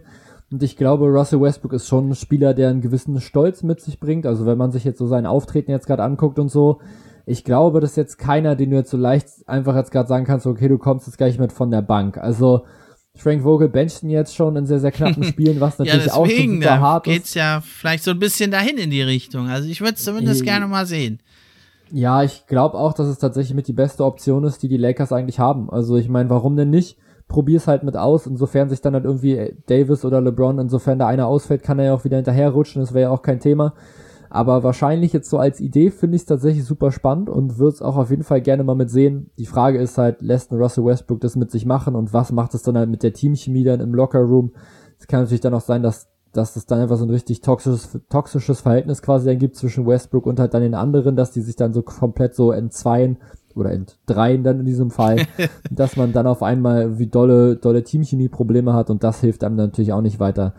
Deswegen, schwierige Lage, muss man einfach so festhalten, haben die Lakers sich einfach ein bisschen versaut. Ja, das muss man so sagen. Schade, also. Auch wenn ich kein Fan der Lakers bin, das finde ich jetzt, hätte ich LeBron also nicht gegönnt, dass es so im Moment so schlecht aussieht. Aber wer weiß, vielleicht können sie das Ruder noch ein bisschen herumreißen. Also da sind schon einige verschiedene Ausgänge noch denkbar bei den, bei den äh, Lakers, ne? Also aus im Play-in-Tournament oder doch vielleicht ein paar Runden weiterkommen. Also ist schon irgendwo vielleicht noch im Bereich des Möglichen. Ja, natürlich, klar. Ich meine, man darf einfach einen LeBron James darf man niemals abschreiben und einen Anthony Davis dann eben noch in der Kombination auch nicht. Vielleicht kommt ja ein Russell Westbrook auch auf einmal in die Playoffs und liefert auf einmal wieder komplett ab. Wer weiß, von der Bank. ja, von wo auch immer. Also vielleicht. Von außerhalb vom Stadion meinst du besser? Ja, das wäre doch richtig gut. So, so, so richtig schön, so ist das Steph Curry-mäßig, der irgendwie so von oben in den Korb schmeißt oder so, vom, vom Parkplatz. Weiß ich ja, nicht. Gut, also, ja, Spaß beiseite, muss man, ne? so, so ja, auch nicht. Muss man halt gucken. Muss man dann halt gucken, was dann halt so funktioniert. Ähm, oder ob es jetzt halt funktioniert. Wird jetzt auf jeden Fall sehr, sehr schwierig, mit diesem Team jetzt unglaublich weit zu kommen. Und jetzt genau. ja, werden sie jetzt natürlich noch kleine, kleines, kleine Sachen natürlich noch versuchen zu machen um sich noch ein bisschen aufzubessern, aber ob das jetzt dann eben so weit reicht wie das, was sie sich vor der Saison vorgestellt haben, ich würde es eher bezweifeln.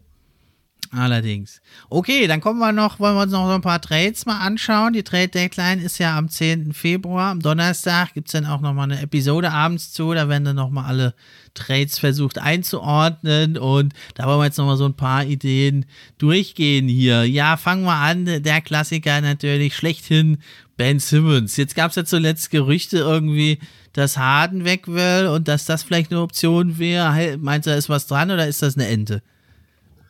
Also ich glaube, dass die Brooklyn Nets äh, sehr, sehr verrückt wären, wenn sie jetzt sagen würden, wir wollen jetzt James Harden jetzt gerade mit abgeben, vor allem dann eben nochmal für Ben Simmons.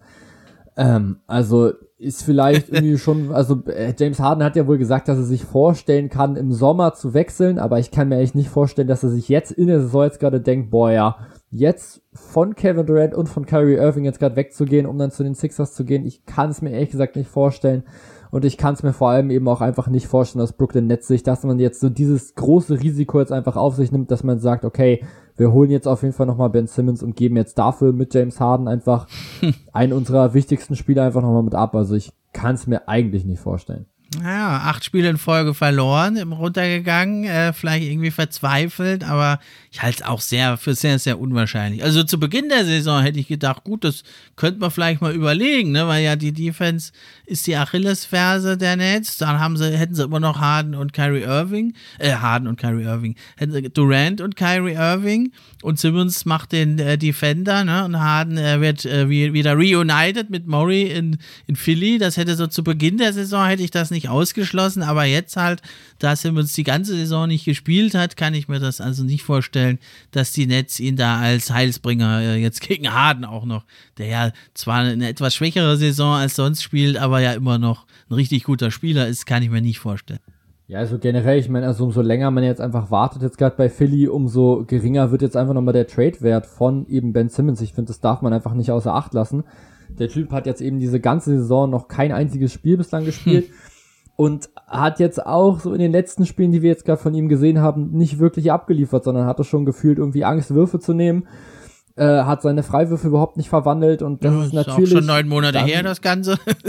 ja, eben. Es ist jetzt auch schon super lange her. Er trainiert halt nicht so richtig mit oder wenn, dann hat er einfach keinen Bock auf Training und das, ja, ist jetzt nicht so das gute Zeichen, sag ich mal. Also da würde ich jetzt, glaube ich, auch als anderer GM trotzdem jetzt davon nochmal mit Abstand nehmen. Also sich dann einen Spieler reinzuholen, der halt schon mal so ein bisschen gestreikt hat, ist halt immer relativ gefährlich. Ich finde, das sieht man jetzt gerade im Fußball gerade immer relativ gut so, wer da irgendwie manchmal nicht so viel Bock vielleicht einfach hat so auf das Team, dann streiken die sich immer so halb schon wieder weg. Und wenn das halt ein Spieler macht, um dann zu dir dann quasi wechseln zu können, dann würde ich mir schon wirklich dann zwei oder dreimal überlegen, ob du diesen Spieler dann wirklich haben willst. Und ich finde jetzt hier ist es äh, eine sehr, sehr ähnliche Situation. Einfach ein Spieler, der einfach gerade keinen Bock mehr hat auf die aktuelle Situation, jetzt einfach sagt, nö, bevor ich jetzt hier spiele, zahle ich jetzt hier auch meine 19 Millionen Strafe. Das ist mir völlig Latte. Hauptsache ich spiele nicht mehr für dieses Team. Und das finde ich halt ein Charakterzug, wo ich mir als GM denken würde, boah, sorry, aber egal wie gut dieser Spieler ist, das kann ich einfach nicht machen. Ja, echt schade. Also es, ich finde es ja gut, dass es so eine Players League ist, die NBA, aber das geht mir dann doch zu weit und es haben ja etliche Spieler sich da schon rausge, rausgeboxt, sagen wir mal. Anthony Davis ja auch zu den Lakers hat er sich geboxt. Oder auch Jimmy Butler hat ja das ganze Team irgendwie herausgefordert im Training bei den Timberwolves und sich da unmöglich gemacht. Also das finde ich ein bisschen schade. Ja, meinst du denn, also es gibt ja diese ganzen Ange Ideen eben zu den Knicks, zu den Hawks, zu den nach Washington für Dinwiddie, zu den Lakers für Westbrook, äh, zu den Kings für Fox, zu den Blazers für McCollum. Das steht ja alles schon ewig im Raum. Äh, hältst du da irgendwas von diesen Varianten oder eine andere Variante für wahrscheinlich oder meinst du, der wird jetzt gar nicht mehr getradet, der gute Ben Simmons? Also ich würde sowohl ihm als halt natürlich auch den 76ers mitwünschen und ich kann es mir schon vorstellen, dass sie ihn noch traden, einfach nur weil sie jetzt halt merken, okay, wir sind jetzt halt in dieser Saison trotzdem auch ohne Ben Simmons schon wirklich gut mit unterwegs. ja, Luxussituation. Ja, ich meine, sie sind halt Fünfter so im Osten, im Osten, der unglaublich offen ist einfach dieses Jahr, wo so viel möglich ist, dass die Philadelphia 76ers vielleicht jetzt eben endlich mal ihre Chancen gerade wittern können. Die Frage ist jetzt halt, was kriegst du halt dann für ihn? Ich meine, kriegst du jetzt halt einen Fox? Ich weiß es nicht. Ich kann es mir einfach nicht so wirklich vorstellen. Ja, und die Frage ist ja auch noch, wollen die den dann haben, ne? Also man kann das ja, man kann das ja so in zwei Richtungen sehen, ne? Die eine Sichtweise ist, wir, wir brauchen gar keinen Trade, wir sind auch so gut genug. Aber ich denke, man müsste es eigentlich von Sixers Seite genau andersrum sehen, dass man sagt, äh, wir sind jetzt auch ohne ihn schon ganz gut. Und wenn wir da, wenn wir da noch einen Mehrwert von, kriegen, dann sind wir noch besser und dann haben wir die Chance, auf den Titel anzugreifen. Weil ohne jetzt irgendwas zu bekommen für Simmons, glaube ich, fürchte ich, also gut es jetzt läuft in der Regular Season, dass dann in Playoffs nicht reichen wird. Welcher Sichtweise ja, stimmst genauso. du denn dazu? Ja, nein, ich, ich stimme dir da jetzt gerade auch völlig zu. Das meinte ich jetzt eben auch gerade. Die sind jetzt schon Fünfter, der Osten ist super weit offen. Jetzt, eigentlich ist doch jetzt gerade die Chance, dass du es gerade mitnimmst. Das Problem ist jetzt natürlich, die anderen Teams, die wissen das natürlich auch.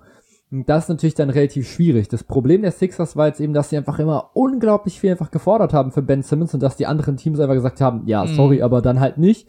Dann bleibt dann einfach sogar mit auf dem Sitzen, dann zahlt jetzt halt erstmal die 33 Millionen jetzt erstmal ab für den. Jetzt kriegen sie das Geld halt jetzt wieder zurück. Ja, gut, aber trotzdem haben sie jetzt halt immer noch nicht den Spieler. Und der Spieler würde ihnen jetzt gerade schon extrem helfen. Also ich finde halt so, also so diese Sacramento-Variante mit, mit Fox finde ich tatsächlich super interessant, weil ich glaube, dass die Aaron Fox einfach extrem gut in dieses Team mit reinpassen würde, weil du einfach schon relativ viele gute Shooter hast. Und ich meine jetzt alleine schon Tyrese Maxey spielt jetzt schon eine wahnsinnig gute Saison mm, ja. Fantastisch. Und der ist halt nicht immer annähernd auf dem Level von einem Aaron Fox, der jetzt eben gerade keine wirklich gute Saison spielt, das ist klar. Aber trotzdem finde ich beide irgendwie so relativ ähnlich. So beide sind halt relativ schnell, beide haben ein gewisses Ballhandling. Tyrese Maxey trifft jetzt seinen Dreier tatsächlich trotzdem nochmal überraschend gut. Das muss man, glaube ich, auch ganz klar nochmal so festhalten. Insgesamt mit 40,7 Prozent. Das macht ein Fox dann eben vielleicht nicht. Aber vielleicht brauchst du das halt auch gar nicht. Und dann, glaube ich, ist ein Fox natürlich schon nochmal ein klares Upgrade nochmal zu Tyrese Maxi. Du gibst dann Maxi nochmal die Chance von der Bank zu kommen, was auch wieder cool ist, wenn es dann eben in Richtung Playoffs geht. Also den finde ich schon super, super interessant, den Trade. Also den würde ich an, an Philly Stelle würde ich den schön versuchen zu forcieren. Aber dann kommt halt wieder die andere Frage, was wollen denn die Kings? Denken sich jetzt die Kings, boah ja, mit, mit Ben Simmons holen wir uns jetzt gerade den Typen, der uns jetzt hilft? Weiß ich nicht. Schwierig. Ich würde es also machen. Ich, ich würde es ja? machen. Da hast du ja, David Mitchell, Halliburton, die machen, der Halliburton äh, und ist da auch für die Offense da. Mitchell vielleicht auch, ist jetzt schon ein guter Defender. Mit Simmons hast du einen guten Defender. Das, ich würde es sofort machen anstelle der Kings. Dann müsste ja, man gut, aber also sagen, müsste in Philly dann erstmal der Fox ein paar Tage in die Quarantäne, dass man ihm da das Pech und die ganze Verzweiflung der Kings rausspült und dann, dann kann er da loslegen. Weil da machen sich ja mittlerweile öffentlich jetzt schon andere Spieler lustig über die Kings. Irgendwer, ich weiß nicht, wer es war, hatte schon zu Buddy Hield gesagt, tut mir leid, dass du noch bei den Kings bist. Also öffentlich getwittert. Und das ist natürlich schon ganz schön bitter, wenn das öffentlich Spieler, Spieler machen. Also ganz schön traurig. Also ich denke, die ganzen Statistiken von Fox bei den Kings, die kannst du in die Tonne treten. Wenn der mal in einem richtigen Team ist, sieht das Ganze, glaube ich, schon wieder anders aus. Das denke ich nämlich auch so. Also ich würde, also wenn ich jetzt die 76ers jetzt gerade wäre und ich hätte dann die Chance, diesen Trade dann durchzuziehen, ganz ehrlich, ich glaube, ich würde es machen. Denn wie gesagt, bevor, also klar, je nachdem jetzt halt, welche anderen Trade-Offers du halt noch hast. Aber ich glaube, dass die Aaron Fox so von seinem, von seinem Speed her einfach ein neues Element nochmal mit reinbringt. Also ich fände glaube ich, ziemlich cool. Also als 76ers würde ich es, glaube ich, machen. Du sagst jetzt, du würdest es als Kings machen. Also das heißt, vielleicht ist das ja dann sogar dann der Trade, den wir jetzt hier quasi gefunden haben oder den wir dann halt zumindest machen würden aus beidseitiger Sicht. Also ich könnte es mir schon vorstellen, dass es durchaus interessant ist. Die ja, Frage ich fürchte halt, aber gesagt, irgendwie, ich fürchte Murray, Murray, der sieht das ganz anders. Der sagt sich, wir brauchen den gar nicht, den Simmons. Wir äh, statuieren jetzt hier ein Exempel und wir traden dann irgendwie in der Offseason und da haben wir vielleicht bessere Angebote. Ich fürchte, dass das eher so ausgeht. Boah, das finde ich dann aber schon ziemlich schwierig, denn wie gesagt, du hast halt eigentlich jetzt gerade die große Chance, den Osten jetzt gerade zu holen oder zumindest mal richtig Druck mitzumachen. Und ich meine, Simmons hat jetzt wie viele Jahre noch Vertrag? Ich glaube vier, nach der Saison dann noch drei. Das ist schon noch ein ganz ordentliches Stückchen. Also vielleicht, also ich würde es jetzt, glaube ich, jetzt gerade versuchen, den einfach so schnell wie möglich einfach loszuwerden. Ich hätte es wahrscheinlich auch direkt am Anfang auch schon gemacht, als eben sein Trade-Wert noch relativ hoch war. Aber ich glaube, da haben sich die 76ers einfach überschätzt oder haben einfach überschätzt, was sie einfach für Angebote bekommen. Und ja, haben dann einfach den Moment quasi so ein bisschen mit verpasst. Und jetzt müssen sie halt gucken, ob sie jetzt halt überhaupt noch Angebote bekommen und wenn ja, wie gut die dann eben sind. Und klar, du willst ihn jetzt halt auch nicht verscherbeln so, aber letztendlich, wie gesagt, finde ich schon, dass du ihn eigentlich traden musst. Ich habe mich nochmal umgeguckt hier in der, in der Gerichteküche hier. Da habe ich mal ein Team, das haben, haben viele gar nicht so auf dem Zettel. Was hältst du von dem Deal? Die Indiana Pacers, ja auch schon gefallen heute, holen sich Ben Simmons, geben dafür den eigentlich hochtalentierten, aber dauerverletzten TJ Warren ab. Michael Brockton und die könnten ja noch zwei First-Rounder raushauen. Würde zwar nicht so ganz zum Rebuild passen, 2022, 2024, aber das habe ich so in der Gerüchteküche gefunden. Was, wie hältst du das für wahrscheinlich oder denkst du, die äh, Pacers werden jetzt so viele Picks nicht abgeben? Also Punkt eins glaube ich nicht, dass die Pacers das, also dass die diese Picks halt abgeben und Punkt zwei, das wäre natürlich für Spacing natürlich eine absolute Katastrophe jetzt gerade der Pacers, wenn du dann neben Sabonis und Turner auch noch mit Ben Simmons noch mit aufläufst. Also wie gesagt, so beide, also gerade Turner ist halt auch in der Lage, einen Dreier mal zu treffen. Bei Sabonis wird es dann aber schon relativ schwierig und ich meine, Ben Simmons trifft dann halt gar keine und du bringst dann quasi weg, äh, was hast du gesagt? Du hast TJ Warren hast du auf jeden Fall gesagt, also einen extrem guten Scorer, der jetzt natürlich immer noch nicht gespielt hat. Malcolm in der Brockton. Saison. Und dann noch mit Malcolm Brockton, Rookie of the Year Kandidat, der eben offensiv und, oder damaligen Rookie of the Year, der einfach offensiv und defensiv extrem vielseitig ist, sich selber einen eigenen Wurf kreieren kann, für andere mit kreieren kann.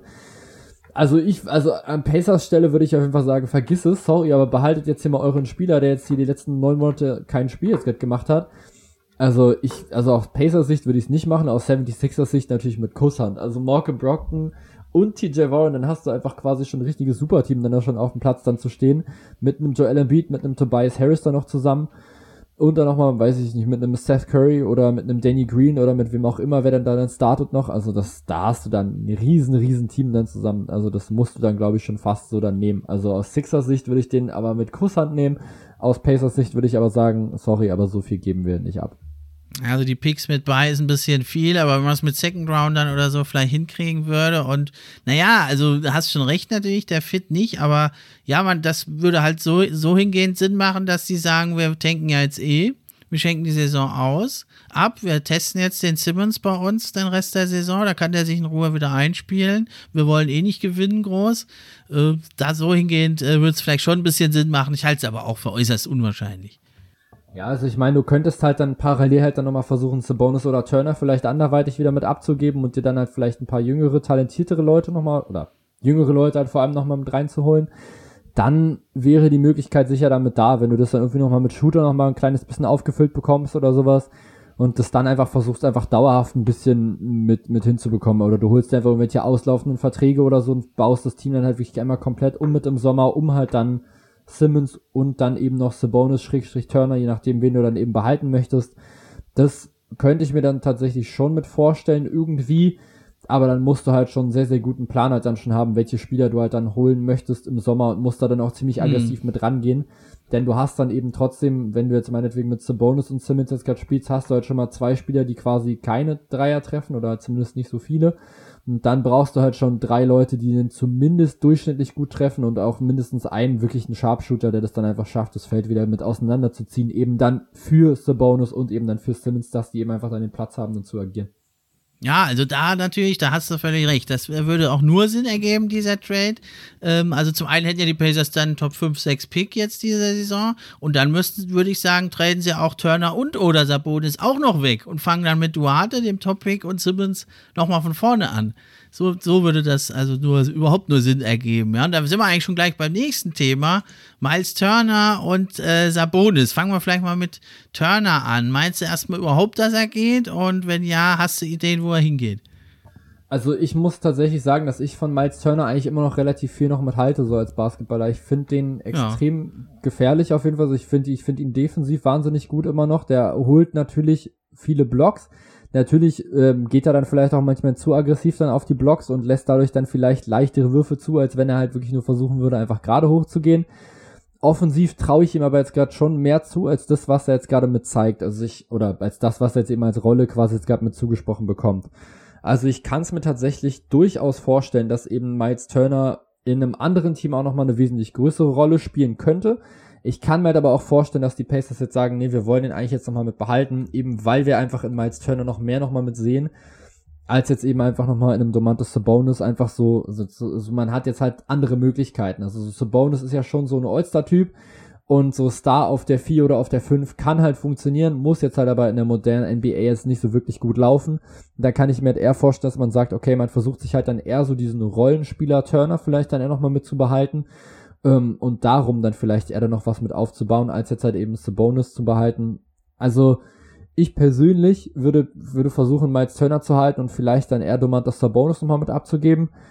Ähm, wenn man ihn jetzt allerdings wegtraden würde, gäbe es, glaube ich, schon einige Teams, die da dran interessiert werden. Also gerade nochmal so ein Center, der eben auch ein Dreier nochmal mit einschmeißen kann, ist, glaube ich, für unfassbar viele Teams sehr, sehr interessant. Die Frage ist halt dann natürlich, wer schafft es dann halt, diese 18 Millionen, die er dann trotzdem verdient, dann wieder mit aufzulegen ähm, oder halt dann quasi gegenzurechnen halt mit einem anderen Spieler und das wird dann halt wieder interessant, wer würde das vielleicht machen. Mir würden jetzt natürlich direkt mal wieder die Brooklyn Nets jetzt mal wieder in den Sinn kommen, aber auch hier ist dann halt wieder die Frage, was gibst du dann halt ab?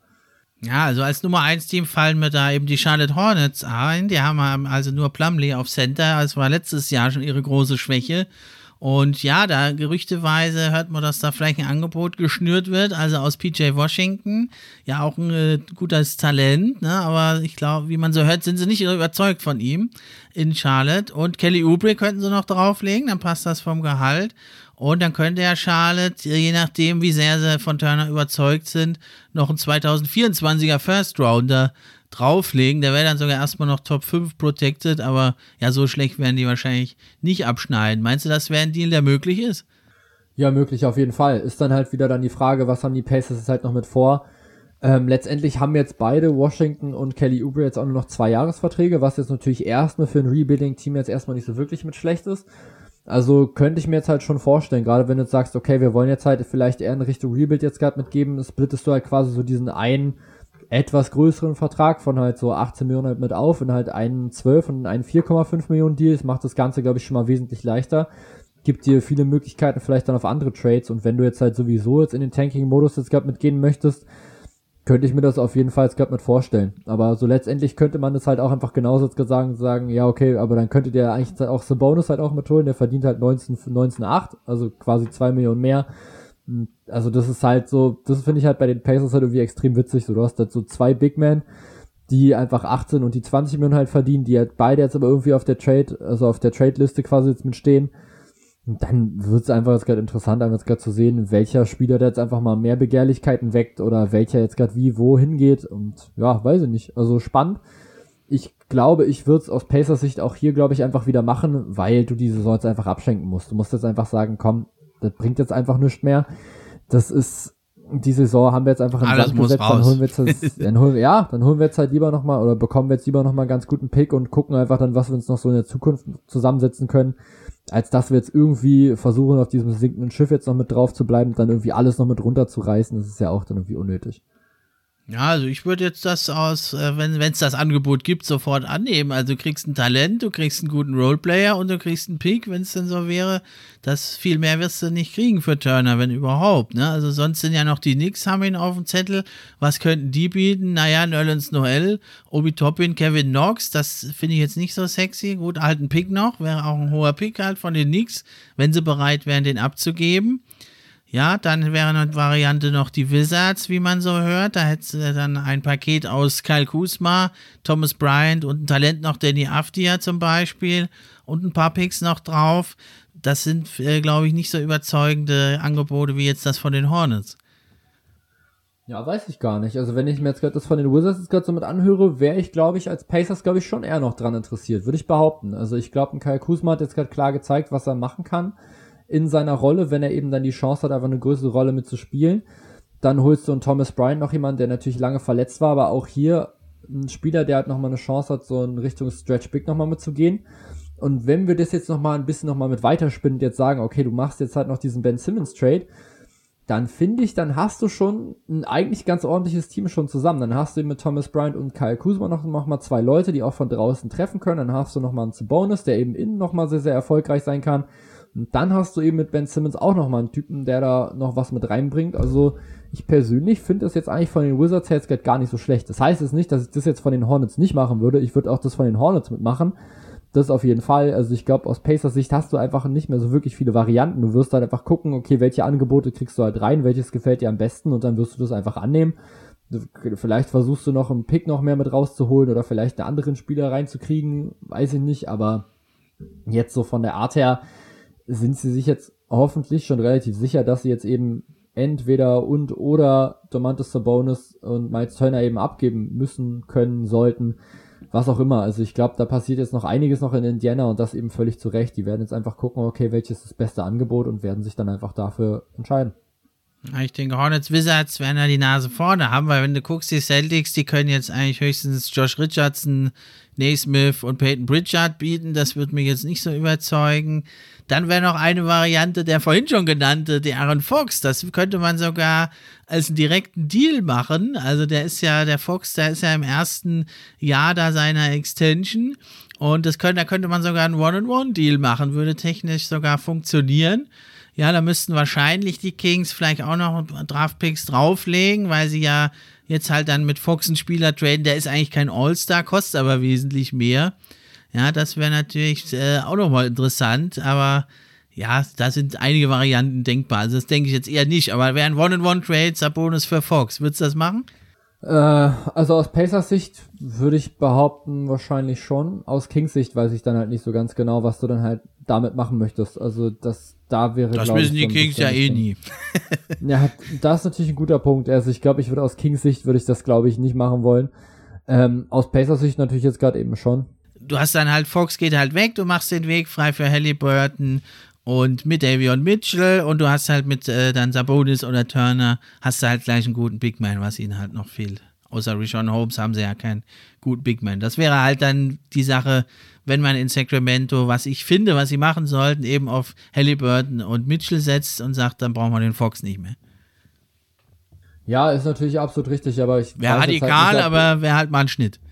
Ja, ist, ja, ich meine, Schnitt wäre für die Kings jetzt erstmal nicht so schlecht, aber das sagen wir halt gefühlt auch irgendwie jedes Jahr. ähm, das Problem ist halt einfach so, so ich glaube nicht, dass die jetzt die Aaron Fox jetzt gerade schon so aufgeben wollen oder sowas. Ich glaube, die denken sich jetzt, nein, der kommt noch und der kommt noch und wir vertrauen dem noch. Und ich weiß halt nicht, ob das jetzt auch so die richtige Variante ist, aber ich glaube, du probierst jetzt irgendwie in Sacramento jetzt endlich mal was längerfristiges mal mit aufzubauen.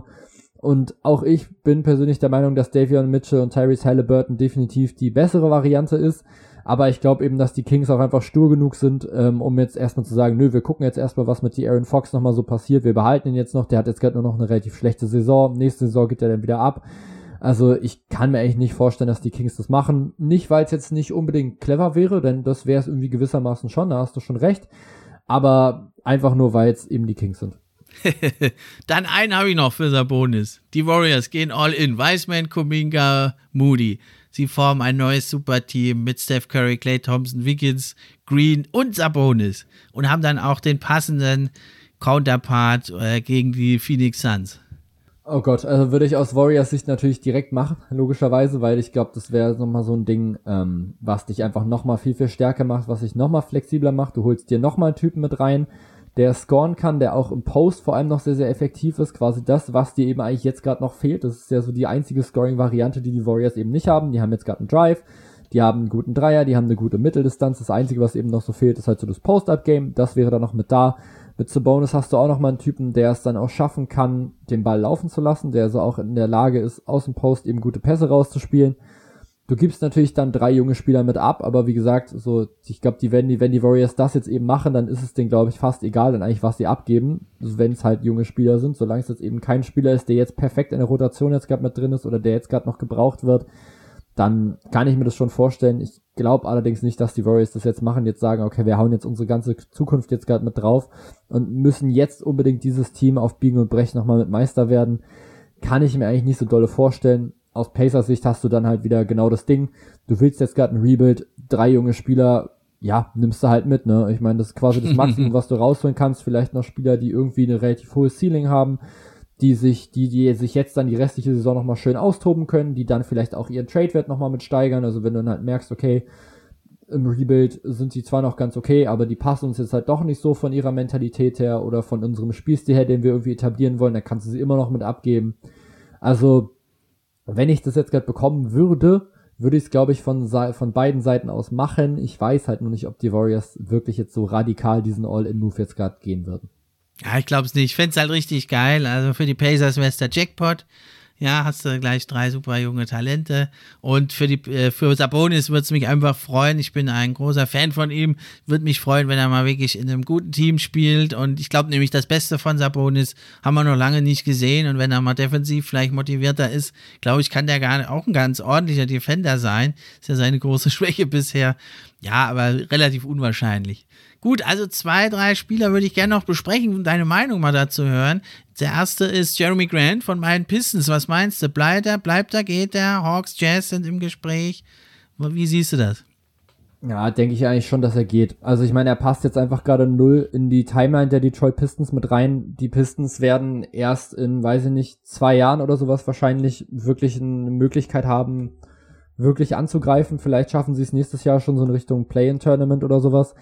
Aber ich glaube, ein Jeremy Grant ist einfach jetzt ein Spieler, der jetzt eben 27 ist, der jetzt noch sehr, sehr athletisch ist, der sich jetzt extrem nochmal verbessert hat, eben bei den Detroit Pistons, dadurch, dass er nochmal so eine große Rolle mitbekommen hat.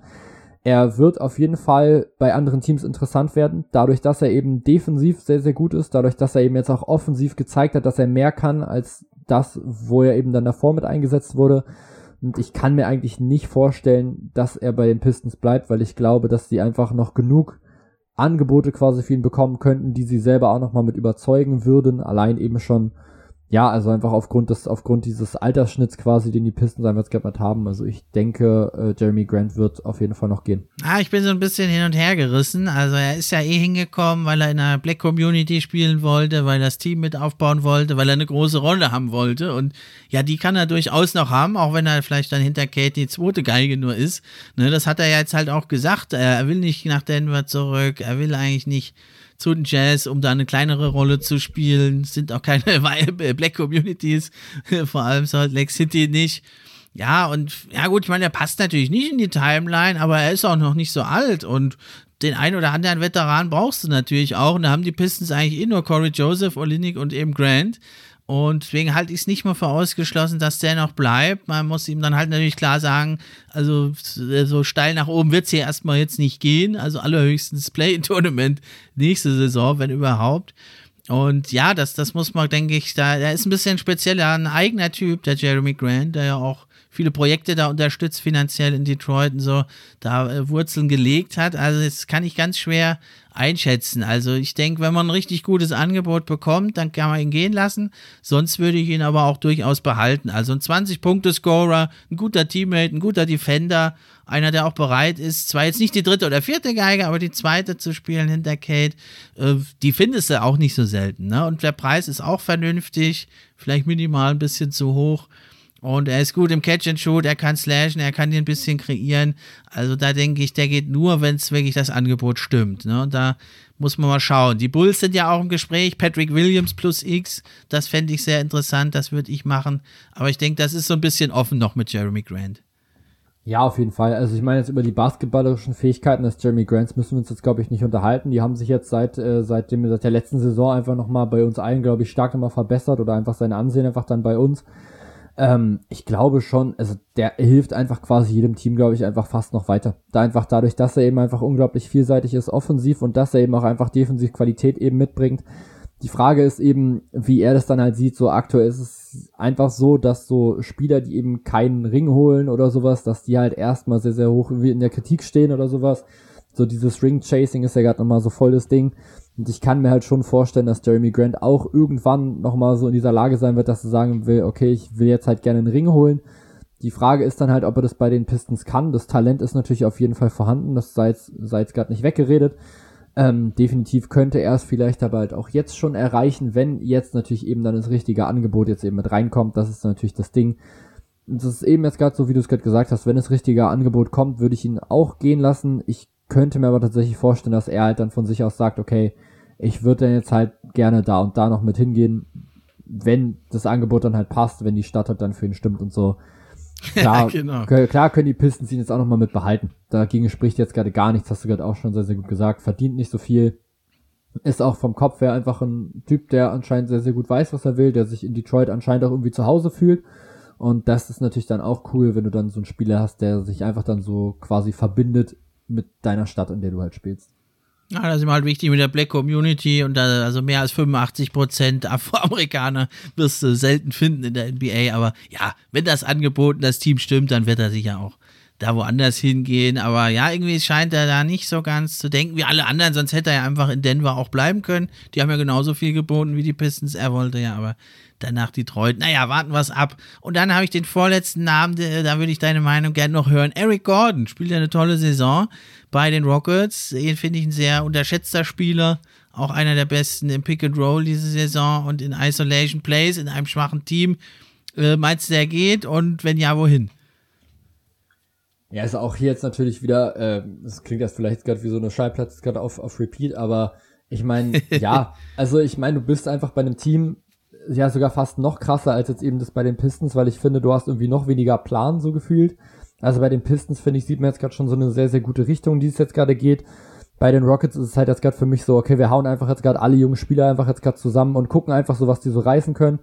Ähm, hast dann aber eben noch mit Daniel Theiss und mit Christian Wood auch wieder so ein paar Spieler, wo du denkst, okay, hm. gerade so Daniel Theiss, warum haben die den jetzt gerade geholt? So der passt da irgendwie null rein, weiß ich nicht. Also bei Eric Gordon denke ich eigentlich auch, dass er eigentlich wechseln müsste. Und auch hier wieder ist einfach Schon ein Spieler. letzte Saison. ja, ich meine, ist einfach ein Spieler, so der auch hier, der einfach für sich selber kreieren kann, der durchaus natürlich in der Lage ist zu scoren und zwar auch sehr, sehr effizient. Das Ding bei ihm ist natürlich, er verdient halt einfach 18 Millionen, so, da musst ja. du halt auch wieder gucken, okay, wo kriegst du den halt mit hin? Ist dann halt die Frage so, gibt es Teams, die an ihm interessiert sind? Ja, natürlich. Die Frage ist dann halt, ist dann was dabei, was die Houston Rockets dann eben nehmen würden? Die Houston Rockets würden sich ja wahrscheinlich gerne irgendwie junge Spieler holen. Jetzt musst du halt aber auch erstmal junge Spieler finden, die dann halt irgendwie dann zusammen 18 Millionen verdienen. Das ist jetzt auch nicht so mega easy. Oder musst halt dann eben ein Paket dann schnüren aus halt mehreren Spielern, die dann da zusammen mit passen. Ist halt die Frage. Ich meine, so was, was hilft jetzt halt den Houston Rockets? Den Houston Rockets helfen junge Spieler. Und wer hat halt jetzt gerade junge Spieler, die halt, ja, halt abgebbar sind halt für andere Teams, die also noch keine so richtig große Rolle spielen in ihren Teams oder halt noch nicht so die Mega-Rolle und halt trotzdem aber genug dann verdienen, als dass man sie dann halt zusammenperren kann, dass sie dann eben auf diese 18 Millionen kommen, finde ich, glaube ich, relativ kompliziert. Also als, als Team, ich würde jetzt einfach mal die Lakers einfach mal in den Raum schmeißen, einfach mhm. nur, weil ich glaube, dass es einfach genau so ein Spieler ist, der da jetzt gerade mit fehlt ein Typ, der einfach werfen kann, ein Typ, der sich selber auch nochmal was kreieren kann, wenn du halt merkst, okay, es läuft halt einfach nicht so viel oder LeBron ist halt gerade auf der Bank oder Westbrook funktioniert halt nicht, keine Ahnung, dass du halt dann so einen Typ nochmal mit hast, aber dann hast du halt hier wieder dasselbe Problem.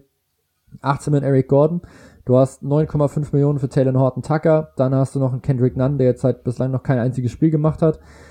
Und dann wird's halt auch schon sehr, sehr schwierig, was einfach das, das, das Ding jetzt damit angeht. Also ich habe jetzt gerade kurz mal durchlaufen lassen, du könntest theoretisch Taylor Horton Tucker und Kendrick Nunn traden für Eric Gordon. Mhm. Würden die Houston Rockets das machen? Keine Ahnung. Aus Lakers Sicht würde ich es auf jeden Fall machen, aber die halten ja anscheinend relativ viel von Taylor Horton Tucker. Deswegen weiß ich nicht genau, ob die das jetzt so machen würden. Ich würde es auf jeden Fall tun. Ist halt nur die Frage, machen das dann eben die Houston Rockets? Finde ich persönlich relativ schwierig zu sagen. Hm, der taucht ja in jedem Trade-Gerücht auf, eigentlich bei den Lakers, der Taylor Norton Tucker. Schauen wir mal, wie es ausgeht. Klar ist eigentlich bei jedem Playoff-Team, äh, jedes Playoff-Team würde gerne Eric Gordon äh, in seinen Reihen haben, auch ja durch seine äh, Größe und Stärke äh, durchaus ein switchbarer Verteidiger, noch dazu erfahrener Mann und wenn er fit ist, äh, eine Verstärkung für jedes Team.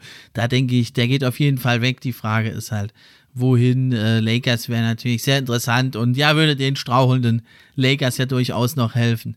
Ja, dann haben wir noch als letztes Dennis Schröder. Hat äh, also jetzt bei den Celtics spielt er gerade mit seinem geringen Vertrag. Ist er natürlich sehr interessant. Man hat jetzt zuletzt gehört, Bulls und Bucks sind interessiert. Was meinst du dazu?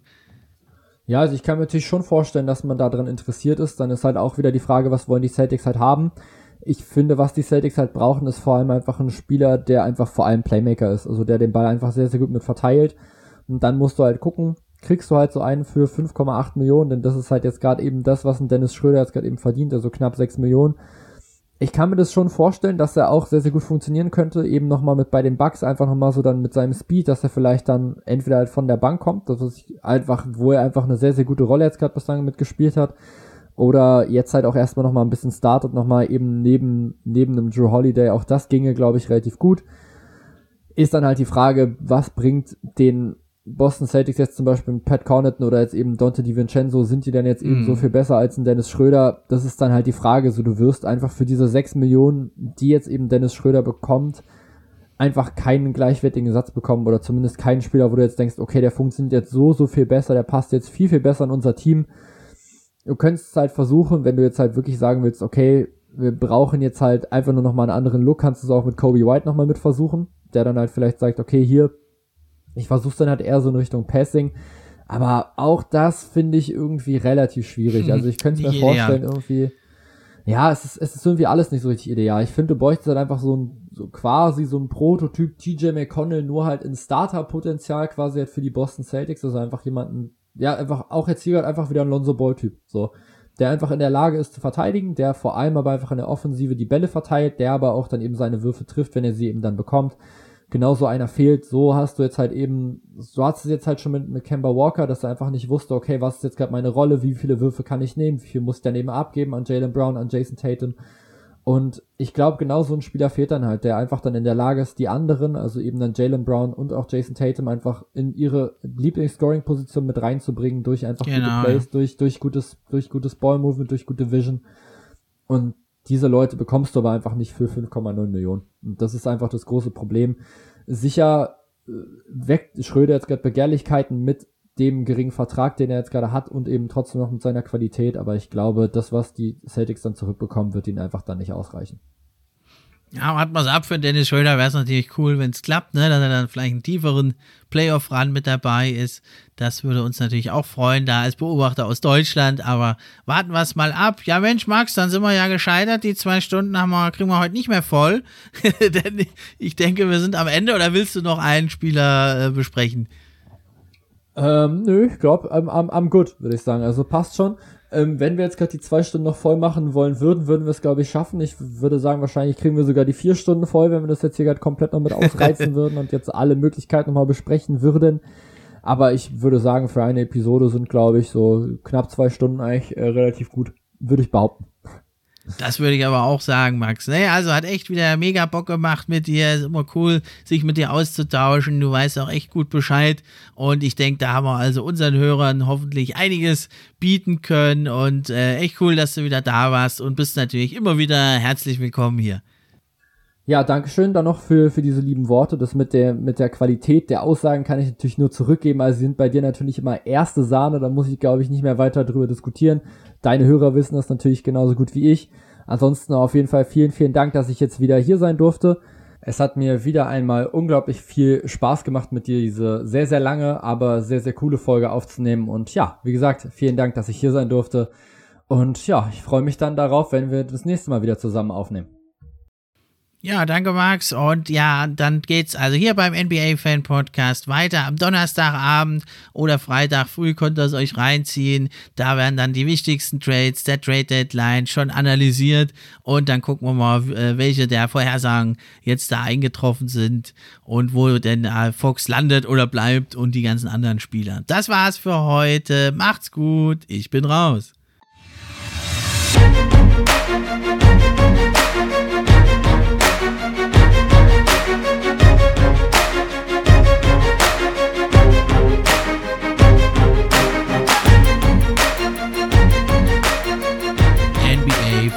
Podcast, der NBA Podcast für echte Fans von echten Fans gemacht. Musik